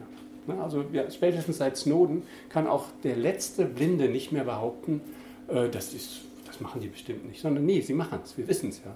Das ist ein Full Take, so nennen die Leute das, also alle Daten werden gespeichert. Ähm, und selbst wenn jetzt noch nicht die Analysetools da sind, um das sinnvoll zu kombinieren, dann sind sie halt in zehn Jahren dort und die alten Daten sind aber immer noch da. Also wir geben sie preis und es sind aber halt, und das macht die Sache ein bisschen komplizierter, die großen Akteure wie Facebook, ähm, Amazon, Apple und äh, Google, die sind natürlich die Hauptprotagonisten, die gerade diese Entwicklung so dynamisch vorantreiben. Der Staat als ehemaliger Protagonist, ähm, der ist, äh, ist eher hinten dran. Also der nutzt die Dinge für sich, auch im Kontrollsinne, aber ähm, die privatwirtschaftlichen Akteure sind viel stärker diejenigen, die gerade bemessen, die gerade sozusagen die Entwicklung vorantreiben. Und eine Bemerkung dazu noch. Google, der Chef ähm, CEO, der ehemalige CEO von Google, Eric Schmidt, hat gesagt, es ist schon lange nicht mehr so, dass unsere Entwicklungsgeschwindigkeit bestimmt, was jetzt an technologischen Neuigkeiten auf dem Markt ist, sondern eure Sperrigkeit, eure Lahmarschigkeit, euch diesen neuen Gewohnheiten anzupassen, ist es eher. Also wenn wir uns an Google Glasses erinnern, diese Brille, die immer mitprotokolliert hat, da gab es ja dann überraschend äh, Widerstand. Und dann äh, hatten wenige Leute in einigen Clubs in San Francisco gesagt, solche Leute kommen hier nicht rein. Und dann hat der erste mit Google Glass mal einen auf die Mütze bekommen. Und dann gab es in den Medien ein großes Interesse daran. Und dann gab es eine Kampagne, die nannte sich Glassholes, also äh, die Google-Brillen tragenden Arschlöcher. Und die waren gesellschaftlich verpönt. Google musste die Brille wieder zurückziehen. Sie ist jetzt äh, nur im, in so einem Entwicklermarktstatus. Aber manchmal passieren Dinge, die dann äh, eher, sag ich mal, äh, dafür sorgen, dass Google seine ganzen Entwicklungen gar nicht auf den Markt husten kann. Also unsere Sperrigkeit ist maßgeblich dafür, wie schnell die Entwicklung voranschreitet. Also, wer hat Interesse daran? Es sind verschiedene Akteure. Bei China werden wir alle ganz leichtgläubig sagen, ja, es ist der Staat. Aber hier sind es natürlich Facebook und Co., die damit Geld machen. Ein Facebook-Konto ist rund im, im, Durchschnitt 130 Euro wert, nur über die Daten, die wir darin gespeichert haben, die Facebook anderweitig nutzen kann. Also je mehr Daten wir geben, desto wertvoller und desto komplexere Persönlichkeitsbemessungen kann man durchführen und die weiterverkaufen. Amazon äh, ist jetzt nicht umsonst ins Krankenversicherungsgeschäft eingestiegen. Also Amazon wird Krankenversicherer, weil sie sagen, wir haben die ganzen Daten, wir wissen, was unsere Leute betreiben, warum sollen wir die nur weiter verkaufen? Wir, wir nutzen sie selber. Also diese Bemessungsindustrie, sag ich mal, ist von vielen Protagonisten getragen und das ist eines der, der, der am schnellsten sich entwickelnden äh, Geschäftsmodelle. Hattest du auch noch eine Anmerkung? Ja, ruhig.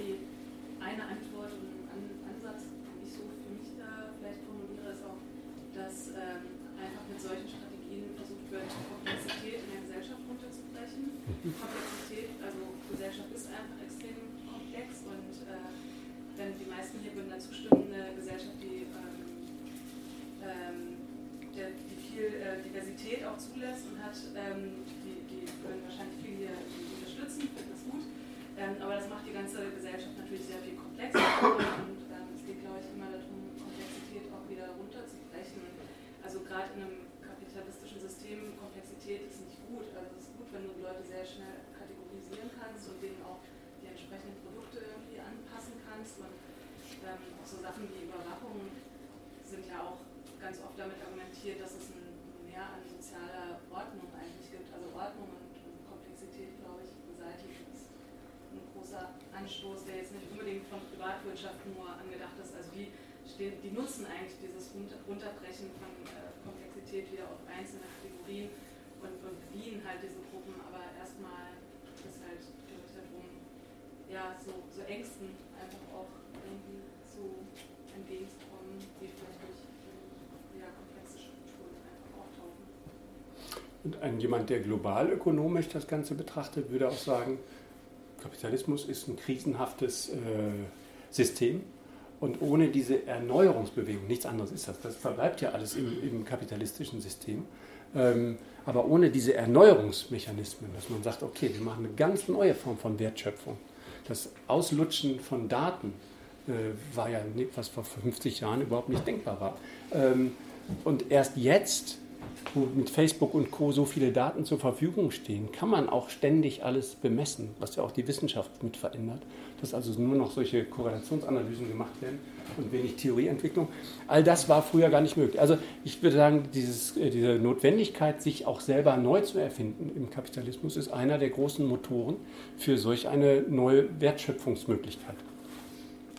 Ich würde aber, ich meine, wir sind jetzt schon super in der Debatte, aber ihr müsst selber sagen, weil wir jetzt schon relativ lange machen. Ich würde nämlich eigentlich vorschlagen, wir machen eine kleine Zigarettenpause, ja. ob rauchen oder nicht rauchen. Für die, die pünktlich wieder reinkommen, gibt es dann so einen Drei-Minuten-Clip, der eine etwas ungewohnte Form von Widerständigkeit zum Ausdruck bringt. Und dann gebe ich noch drei, vier Beispiele und dann seid ihr mit dran in einer gemeinsamen Diskussion. Wo können wir uns sperrig dagegen stellen? Merci, bis dann. Okay, soweit das kleine Filmchen glaube, das sind ähm, Wiener Kunststudentinnen, die das gemacht haben. Und das führt uns für, zu diesem Widerstandspart. Und vielleicht hätten wir jetzt diese Geschichte von dem alten Herrn als etwas unorthodoxes Verhalten, damit umzugehen, äh, gar nicht schon als Widerständigkeit eingeordnet. Ähm, aber tatsächlich werden wir jetzt äh, an einem Beispiel aus Indien sehen, dass es über so eine Unangepasstheit äh, tatsächlich relativ viel ähm, ähm, zu verhindern galt oder auch äh, gelungen ist. Also, wir befinden uns im November 2016 und ähm, Präsident Modi in Indien hat äh, in einer Nacht- und Nebelaktion, er nannte das selber Shock Therapy, ähm, hat er die 1500 Rupienscheine aus dem Verkehr ziehen lassen. Das geht natürlich nicht instantan. Das ist also das nächste Mal, wenn ich dann ab diesem Stichtag damit bezahle, wird dieser Geldschein ausgeleitet und in die Zentralbank zurück, aber nicht mehr in den Geldflussverkehr sozusagen um, äh, wieder rein, eingeführt. Diese beiden äh, Noten haben zumindest 80 Prozent des äh, zirkulierenden Gelds ausgemacht und die Idee war, Cash ähm, sozusagen als Hauptzahlungsmittel ähm, unpopulär zu machen und die Leute dazu zu bringen, sich endlich diese äh, digitalen Konten einzurichten. Da wurden dann auch Wirtschaftsstudentinnen und Studenten losgeschickt, die den Leuten das erklären, wie man das an diesen Automaten sich da so ein Konto einrichtet. Und zusätzlich wurde noch ähm, eingeführt, dass ab diesem Stichtag irgendwelche staatlichen ähm, Zahlungs-, äh, also Dienstleistungen, Zahlungen, äh, sowas wie äh, Sozialhilfe oder sowas, nicht mehr Cash bezahlt wurde. Das war bis dato noch möglich an verschiedenen staatlichen Auszahlungsstellen. Ähm, und das war ab diesem Tag auch nicht mehr möglich. So. Und die Idee war, dass man über diese Schocktherapie das Bargeld verunleitet und äh, die Leute dazu zwingt, die elektronischen Bezahlsysteme endlich anzunehmen. Und ähm, genau, ich mache die Geschichte ein bisschen kürzer. Ähm, es ist nicht gelungen. Es haben sich viele Leute diese Konten eingerichtet, insbesondere die, die was vom Staat zu erwarten hatten Die haben aber dann relativ zügig den gesamten Betrag runtergenommen und haben weiter mit, Kohle, mit Cash bezahlt. Also nach wie vor ist es so, dass drei Viertel aller Transaktionen äh, über diese Ökonomie der Straße, so nennen die das, ähm, also Cash, ähm, abgewickelt wird und der Staat hat weder Zugriff noch Kontroll noch Bemessungsmöglichkeiten. Und das ist nicht passiert, vielleicht ähnlich wie bei dem älteren Herrn, nicht aus einer politischen Überzeugung, das ist scheiße, sondern eher aus einer hier, aus einem äh, fehlenden Vertrauen. Was ist denn, wenn ich meine Kohle irgendwo anders lager? Äh, wir wissen von Griechenland, äh, dass es sozusagen Auszahlungssperren gibt oder der umgekehrte Fall von Portugal, eine Entwertung von Spareinlagen. All diese Geschichten müssen wir ein gewisses Vertrauen dann in die Banken haben, die unser Geld. Das ist in Indien vielfach nicht der Fall. Also Leute bleiben einfach bei ihrem Cash, ähm, weil das die einzige Option ist, dem zu vertrauen. So, das ist das eine Beispiel. Das zweite Beispiel aus Indien betrifft Facebook und nennt sich Free Basics. Also Facebook hat sich zum Ziel gesetzt, die 100 ärmsten Länder der Welt zu entwickeln. Also seine Form von Entwicklung, die Mark Zuckerberg im Sinne hat, auch als Charity-Initiative, wirklich als Wohltätigkeitsinitiative ist, wir bieten allen Leuten ein Umsonst-Internet an. Klingt erstmal gut, hat aber die Krux, dass über das von Facebook angebotene Umsonst-Internet, das muss ich mir so eine App auf mein Smartphone ziehen, ähm, und dann kann ich tatsächlich umsonst surfen, aber ich kann nur etwa 40 Webseiten ansurfen und den Rest nicht. Also nur das, was Facebook für uns als notwendig erachtet, kann man äh, ansurfen. Und das hat in Indien für eine große Empörung gesorgt und für eine fette Widerstandswelle. Das geht jetzt hier 2015, Sommer 2015 befinden wir uns. Und Mark Zuckerberg als Chef von Facebook hat mit Präsident Moody zusammen diese, äh, diese Digitalisierungswelle in, in, äh, in Gang gebracht und hat gesagt, alle Inderinnen und Inder müssen ans Internet gebracht werden um sie sozusagen auch in ihren sozialen Aktivitäten bemessen zu können. Ähm, und die, der Widerstand, der sich gebildet hat, hat ganz viel auch mit der Kolonialgeschichte von Indien zu tun. Die Leute haben gesagt, so eine Art von neokolonialer Bevormundung lassen wir mit uns nicht machen. Wurden also solche Begrifflichkeiten, tauchten in den Flugblättern auf wie ähm, High-Walled Green Gardens, also Gärten, äh, Fruchtbargärten mit hohen Mauern drumherum, äh, dann wurde von Landgrabbing gesprochen und so weiter. Also das war äh, überhaupt nicht populär. Und als Mark Zuckerberg dann mit solchen Werbeinitiativen, das ist eine riesige Tafel in Delhi, äh, das gab es in allen Städten, äh, versucht hatte, dann ein bisschen Terrain zu gewinnen und gesagt hat, lieber ein bisschen als gar kein Internet, das war eher Öl ins Feuer. Und äh, letztendlich, auch die Geschichte mache ich wieder ein bisschen kürzer, im Februar 2016 hat die oberste Telekommunikationsüberwachungsbehörde, heißt das, so ähnlich wie die Bundesnetzagentur bei uns, also die, die festlegen, wie Vodafone, O2 und wie sie alle heißen, überhaupt ihre Angebote stricken dürfen, die sie uns präsentieren. Diese Telekommunikationsbehörde hat äh, entschieden, mit Verweis auf diesen Widerstand, äh, geht nicht, Facebook muss dieses Angebot wieder zurückziehen der Entscheid in dem Papier, das Sie veröffentlicht haben, ist äh, mit, äh, mit Hinsicht auf die Netzneutralität, klingt so ein bisschen staubig, meint aber, dass unabhängig vom Inhalt müssten die ganzen Daten, die im Netz verfügbar sind, gleichwertig behandelt werden. Also sowas wie einige Sachen sind zugänglich, andere nicht. Äh, ist sozusagen eine eklatante Verletzung dieser Netzneutralität. Ähm, mit diesem Verweis wurde das Angebot gestrichen und Facebook musste sich trollen und zurückziehen. Jetzt wäre es so ein bisschen äh, euphemistisch, ein bisschen beschönigend, wenn wir sagen würden, okay, Facebook hat richtig auf die Glocke bekommen und äh, ist mit seiner Initiative gescheitert. Nee, leider nicht. In Indien ja, aber in vielen anderen Ländern ist Free Basics absoluter Standard. Also Genossinnen aus Mexiko zum Beispiel, mit denen haben wir diskutiert, ey, warum machten ihr diese Scheiße? Und die haben gesagt, naja, ich kriege meine Jobs Jetzt sind wir wieder bei der Frage, ne? mit dem, äh, warum macht man bei solchen Bonusgeschichten mit, hier bei so einer Umsonst-Internet-Geschichte. Naja, die Leute sagen, ich brauche WhatsApp, und WhatsApp ist natürlich, weil es mittlerweile zu Facebook gehört, äh, ist natürlich eine der freigeschalteten Webseiten von Free Basics. Ähm, ich brauche das, um irgendwelche Tagelöhnerjobs zu bekommen. Wenn ich nicht über WhatsApp erreichbar bin, kriege ich diese Jobs nicht.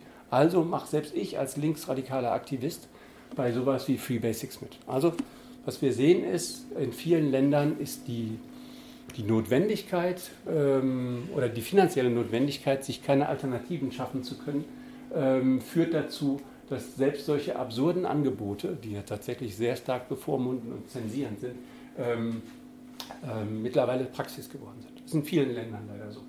Ich wollte nochmal sagen, ich ja. finde, wie ist denn das irgendwie, das ist ja auch inzwischen in Schulen gang und gäbe, dass die Leute nur noch irgendwie da, die Lehrer mit den Kindern und WhatsApp und sowas. Mhm. Das, ich finde es auch hochkriminell irgendwie, dass die Kinder durch ein Schulsystem in sowas reinrutschen müssen.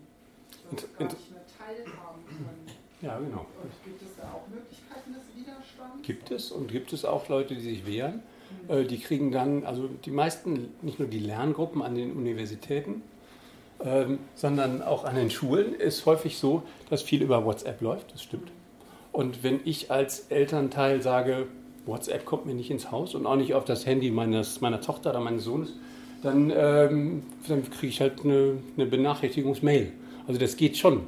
Aber das ist natürlich, äh, stellt das System WhatsApp nicht in Frage. Und ähm, es ist vielleicht ganz interessant, dass diese Debatte um Digitalisierung in der Bildung, dass das so notwendig sei, all diese Geschichten auch im, im Unterricht einzusetzen.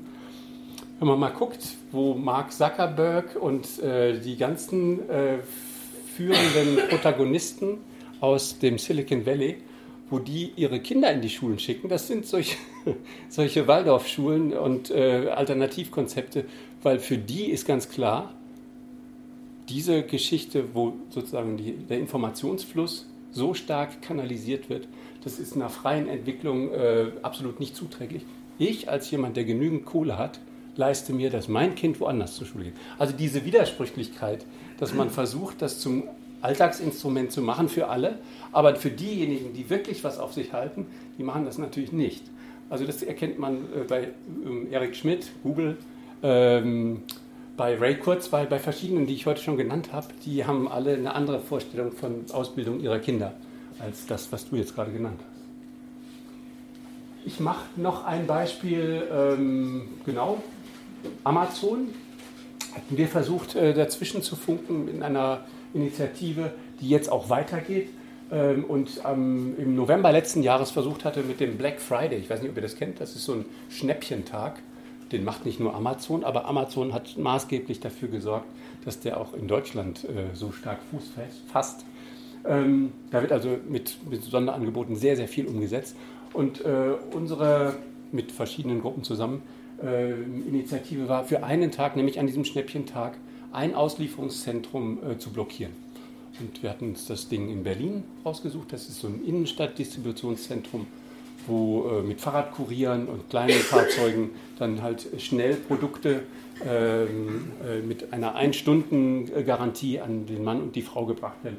Egal. Das war sozusagen der Anfang einer Geschichte, ähm, auch diesem Prinzip Amazon ähm, etwas entgegenzusetzen, sowohl basierend auf den beschissenen Arbeitsbedingungen, als auch auf der Idee, dass äh, nicht nur bei den Mitarbeiterinnen, sondern auch bei den Kundinnen alles in, äh, vollständig vermessbar zu machen und damit steuerbar werden zu lassen.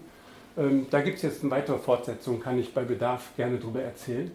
Aber ich wollte noch eine Geschichte vorstellen, die vielleicht vielen von uns fremd ist. Ich hatte zum Beispiel damit überhaupt nichts zu tun.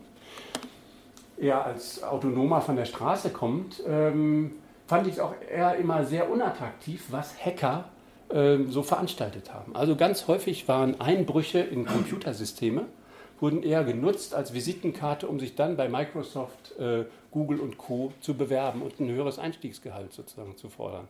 Also wenn ich es geschafft habe, irgendwo einzubrechen und damit dann hausieren gehe, äh, das ist nicht meine Vorstellung von Hacken und es gibt glücklicherweise auch andere linke Hacker und das wollte ich kurz vorstellen. Äh, ein Beispiel. Einige von euch kennen vielleicht die Firma Finn Fischer. Das ist die, die den ersten Bundestrojaner für das BKA geschrieben hat. Und ähm, die aber auch, also die machen gar keine Geschäfte mit uns, die machen nur mit staatlichen Behörden, aber in vielen, vielen Ländern äh, Geschäfte. Und äh, wie sich über diesen Einbruch, diesen Hack in dieses Computersystem äh, von dem zentralen Firmenrechner hat nachweisen lassen, haben sie auch mit Ägypten, Bahrain und verschiedenen Ländern, mit denen sie immer äh, vorgegeben hatten, da haben wir nichts mit zu tun. Das konnte nachgewiesen werden, dass sie da sehr wohl eine Zensursoftware diesen Ländern zur Verfügung stellen, die das ermöglichen, das Internet partiell oder ganz abzuschalten. Ist auch in Ägypten zum Einsatz gekommen. Da gab es ja dann, als auf dem Tahir-Platz ähm, die Sache richtig rund ging, wurde ja die Notbremse gezogen. Ähm, das macht die Firma Finn Fischer. Eine weitere Firma, die nennt sich Hacking Team Italien, ähm, die macht was Ähnliches. Und die dritte Firma Celebrite, israelisches äh, ähm, Unternehmen, macht was Ähnliches. Und alle drei Firmen wurden angegriffen nacheinander von einer Gruppe oder einem Einzelperson, wir wissen es nicht. Und das Bemerkenswerte ist, dass diese Person, diese Gruppe, immer ein Kommuniqué bei ihren Einbrüchen äh, veröffentlicht hat. Und das war übertitelt, das erste hier bei Finn Fischer, war übertitelt mit äh, Don't wait for the next whistleblower, mach selber sozusagen. Und interessanterweise wurde auch eine Anleitung gegeben, wie sie diesen Hack gemacht haben. Also ganz anders als das Wissen für sich behalten und damit hausieren zu gehen, um, äh, um für sich bessere Konditionen herauszuhauen. Nee, sondern der Vermassungsgedanke. Ähm, Hacking gives the underdog a chance to fight and win, war so ein bisschen die, das Motto, was darunter stand. Ähm, die Idee war also, äh, das zu vermassen und äh, Hacken, auch wenn es absurd ist, dass wir das alles mal ganz kurz in ein paar Wochen lernen können, trotzdem alle Werkzeuge, die dort gelistet waren, können wir uns im Internet frei besorgen. Also wir könnten uns auch als linke Aktivisten fragen, ob wir unser Widerstandsrepertoire nicht erweitern wollen. Das kann man auch gegenseitig fragen. Also was wir seit ein paar Jahren machen, warum wir auch immer zu diesen Hackerkonferenzen gehen, ist so eine Art Politisierung von Hackern und wir würden uns gerne auch äh, zum Hacken ausbilden lassen. Also so eine Annäherung von äh, Standard äh, äh, Gehabe und diesen äh, neuen Widerstandsformen finden wir erstmal sinnvoll. Ganz kurz noch als, als Bon mot. Äh, bei einem Einbruch ähm, wurden dann auch eine beträchtliche Anzahl an Bitcoins, das ist so eine Kryptowährung, äh, dann äh, ergattert. Die wurde an Rojava gespendet zum Beispiel und da wurde auch begründet in einem Kommuniqué, warum dieses Geld nach Rojava geht, warum man das für ein emanzipatorisches Projekt hält und so weiter und so fort. Also die Handschrift dieser, dieser verschiedenen Einbrüche war sehr stark äh, anarchistisch linksradikal geprägt. Bitte. Vielleicht habe ich es gerade verpasst, aber wie heißt die Gruppe? Die, der, die nennen sich Phineas Fischer in Anlehnung an ihren ersten Hack. Phineas mit PH geschrieben. Und das findet man auch. Die haben ganz lustige Interviews mit äh, Kermit-Puppe und so gegeben äh, auf verschiedenen Plattformen und haben sehr politisch argumentiert, warum sie diese Schnüffelsoftwarehersteller ähm, angegriffen haben. Genau, das habe ich übrigens vergessen zu sagen. Der größte ökonomische Schaden war darüber eigentlich, dass man diese ganzen Einbrüche, da hat man die Software über Wikileaks einfach offengelegt. Und eine offenliegende Software, der Quellcode, äh, heißt natürlich, dass die Leute, die sowas wie Virenscanner oder so schreiben, die können natürlich in Zukunft solch eine Software, die ja eigentlich dazu gedacht war, unbemerkt auf unsere Computersysteme sich zu schleichen, leicht erkennen. Also der ökonomische Schaden war, man musste alles umprogrammieren. Der Reputations-, der Image-Schaden war, dass man nachweisen konnte, dass diese Systeme auch mit autoritären Staaten, äh, auch in der Phase des arabischen Frühlings Geschäfte gemacht haben und, und, und. Also es war, war ein großer Schaden über diese Angriffe. Und jetzt kommen wir zu was, was totale Hysterie im, äh, in der Debatte auch in Deutschland ausgelöst hat.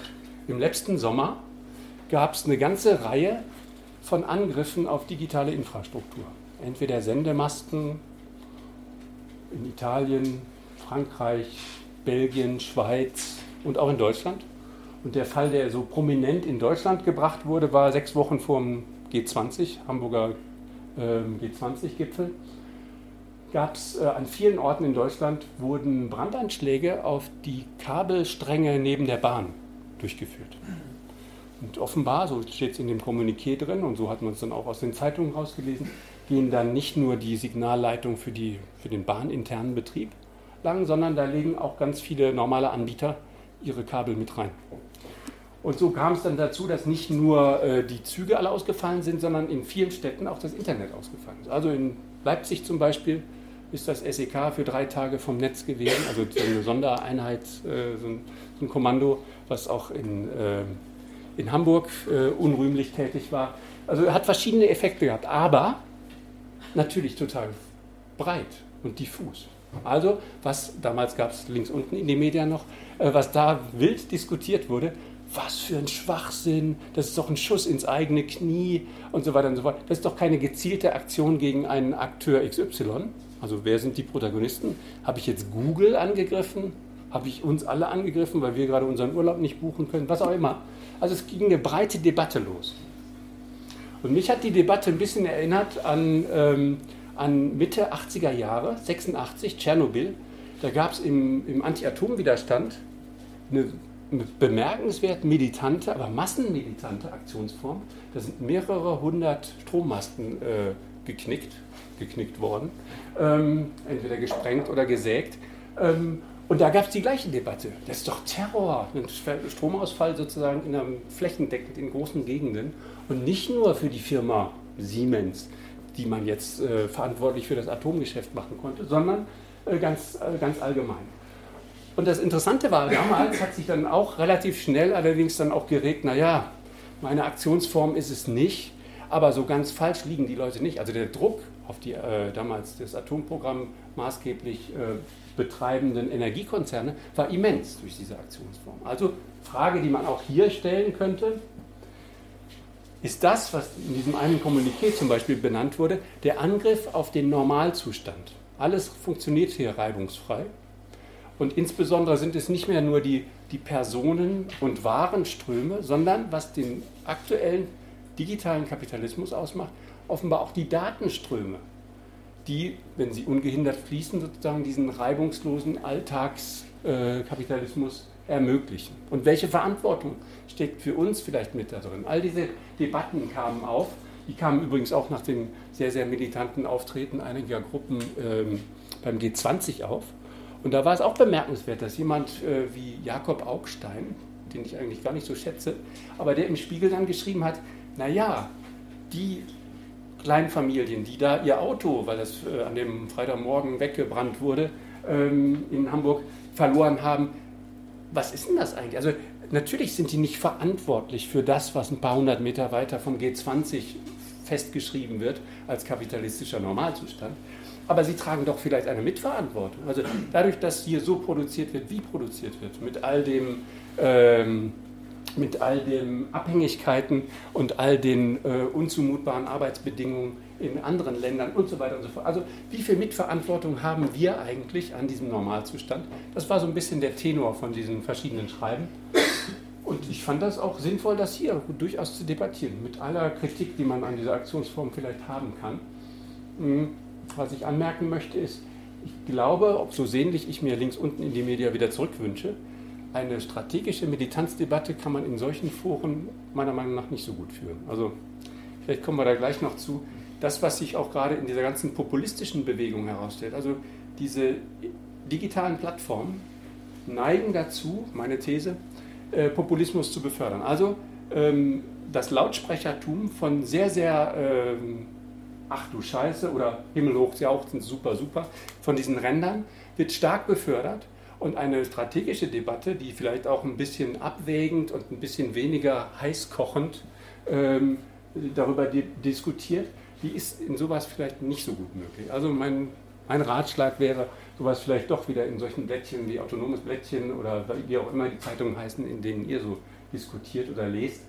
Äh, vielleicht macht das dann analog mehr Sinn als dieses, ähm, diese Echokammern, von denen ihr wahrscheinlich auch schon gehört habt, die sich dann Bildern bilden, indem man in seiner sehr, sehr reduzierten Nachrichtenwelt äh, versucht, das Lautsprechertum ähm, über besonders radikale Meldungen sozusagen nach oben zu treiben.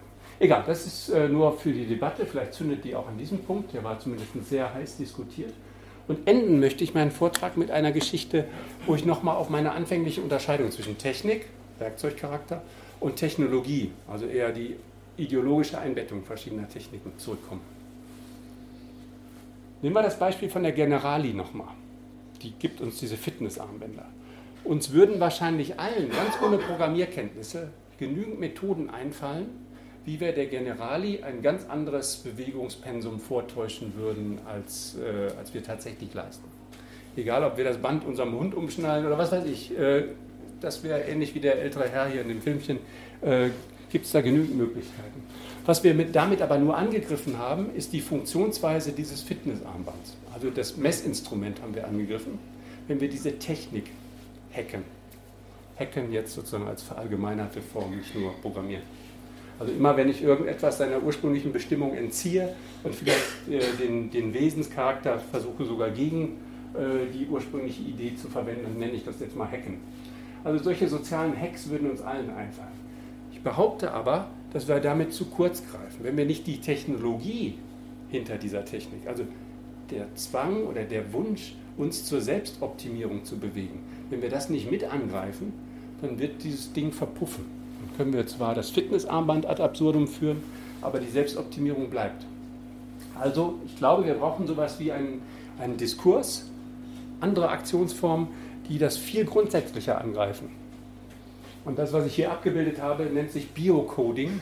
Das äh, wäre jetzt auch meine Frage. Also da geht es darum, dass man nicht mehr nur auf irgendwelchen kleinen Platinen, die immer kleiner werden und die man immer näher an oder in den Körper bringen möchte, rechnet, sondern auf molekularer Ebene äh, im Körper selber.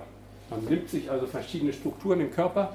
Das eine wird Speicher, das andere wird Operator. Also man rechnet auf organischem äh, Material.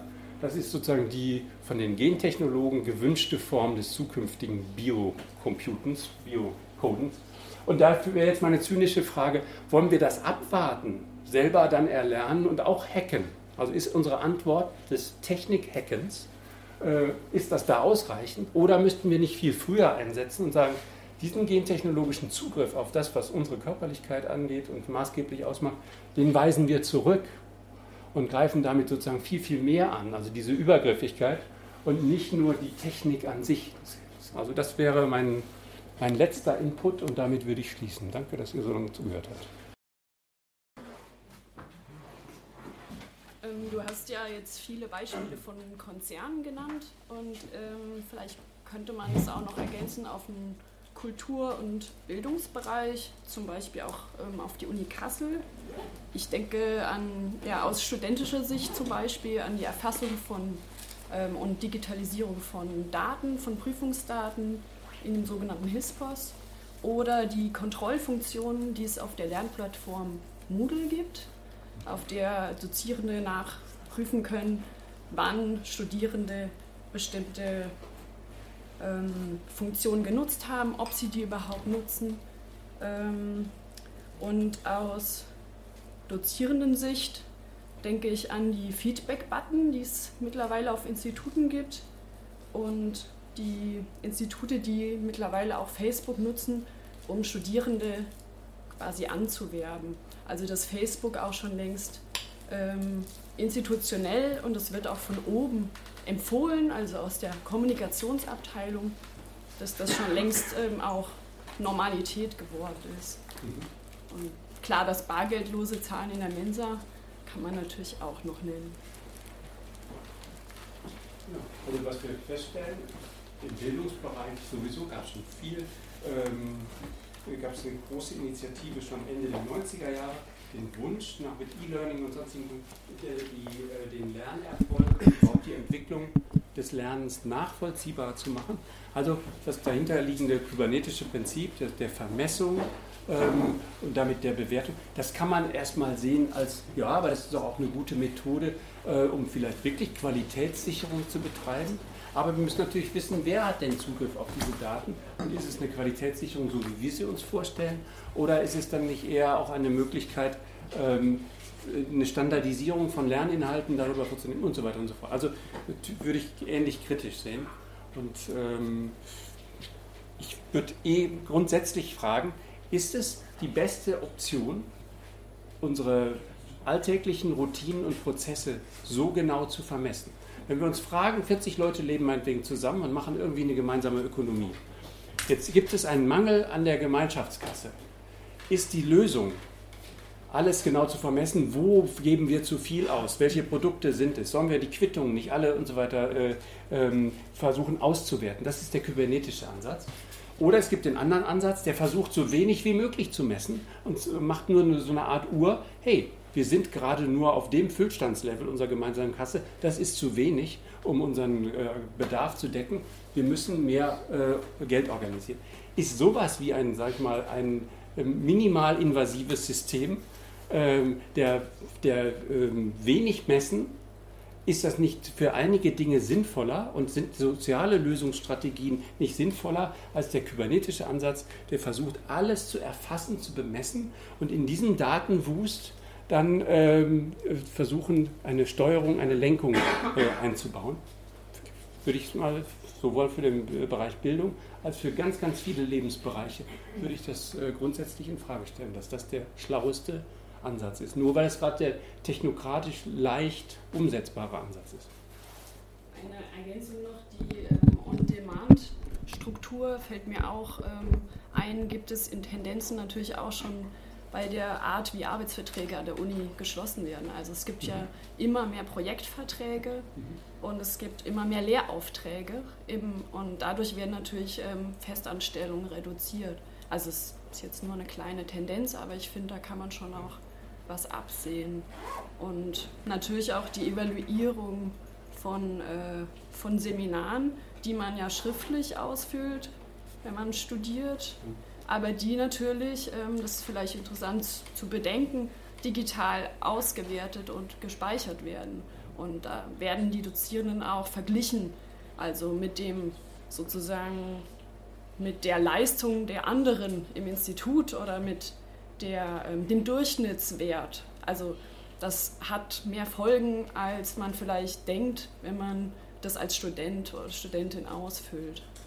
Diese Evaluierung hat ganz stark zugenommen mit der Einführung der oder mit dem Ausdehnen der sogenannten Drittmittelförderung, wo dann andere externe ähm, Geldgeber die Konditionen mitbestimmen konnten, unter denen dann Bildung abzulaufen hat und Programme, Forschungsprogramme durchgeführt werden mussten. Exakt. Haben wir es dabei bewenden lassen?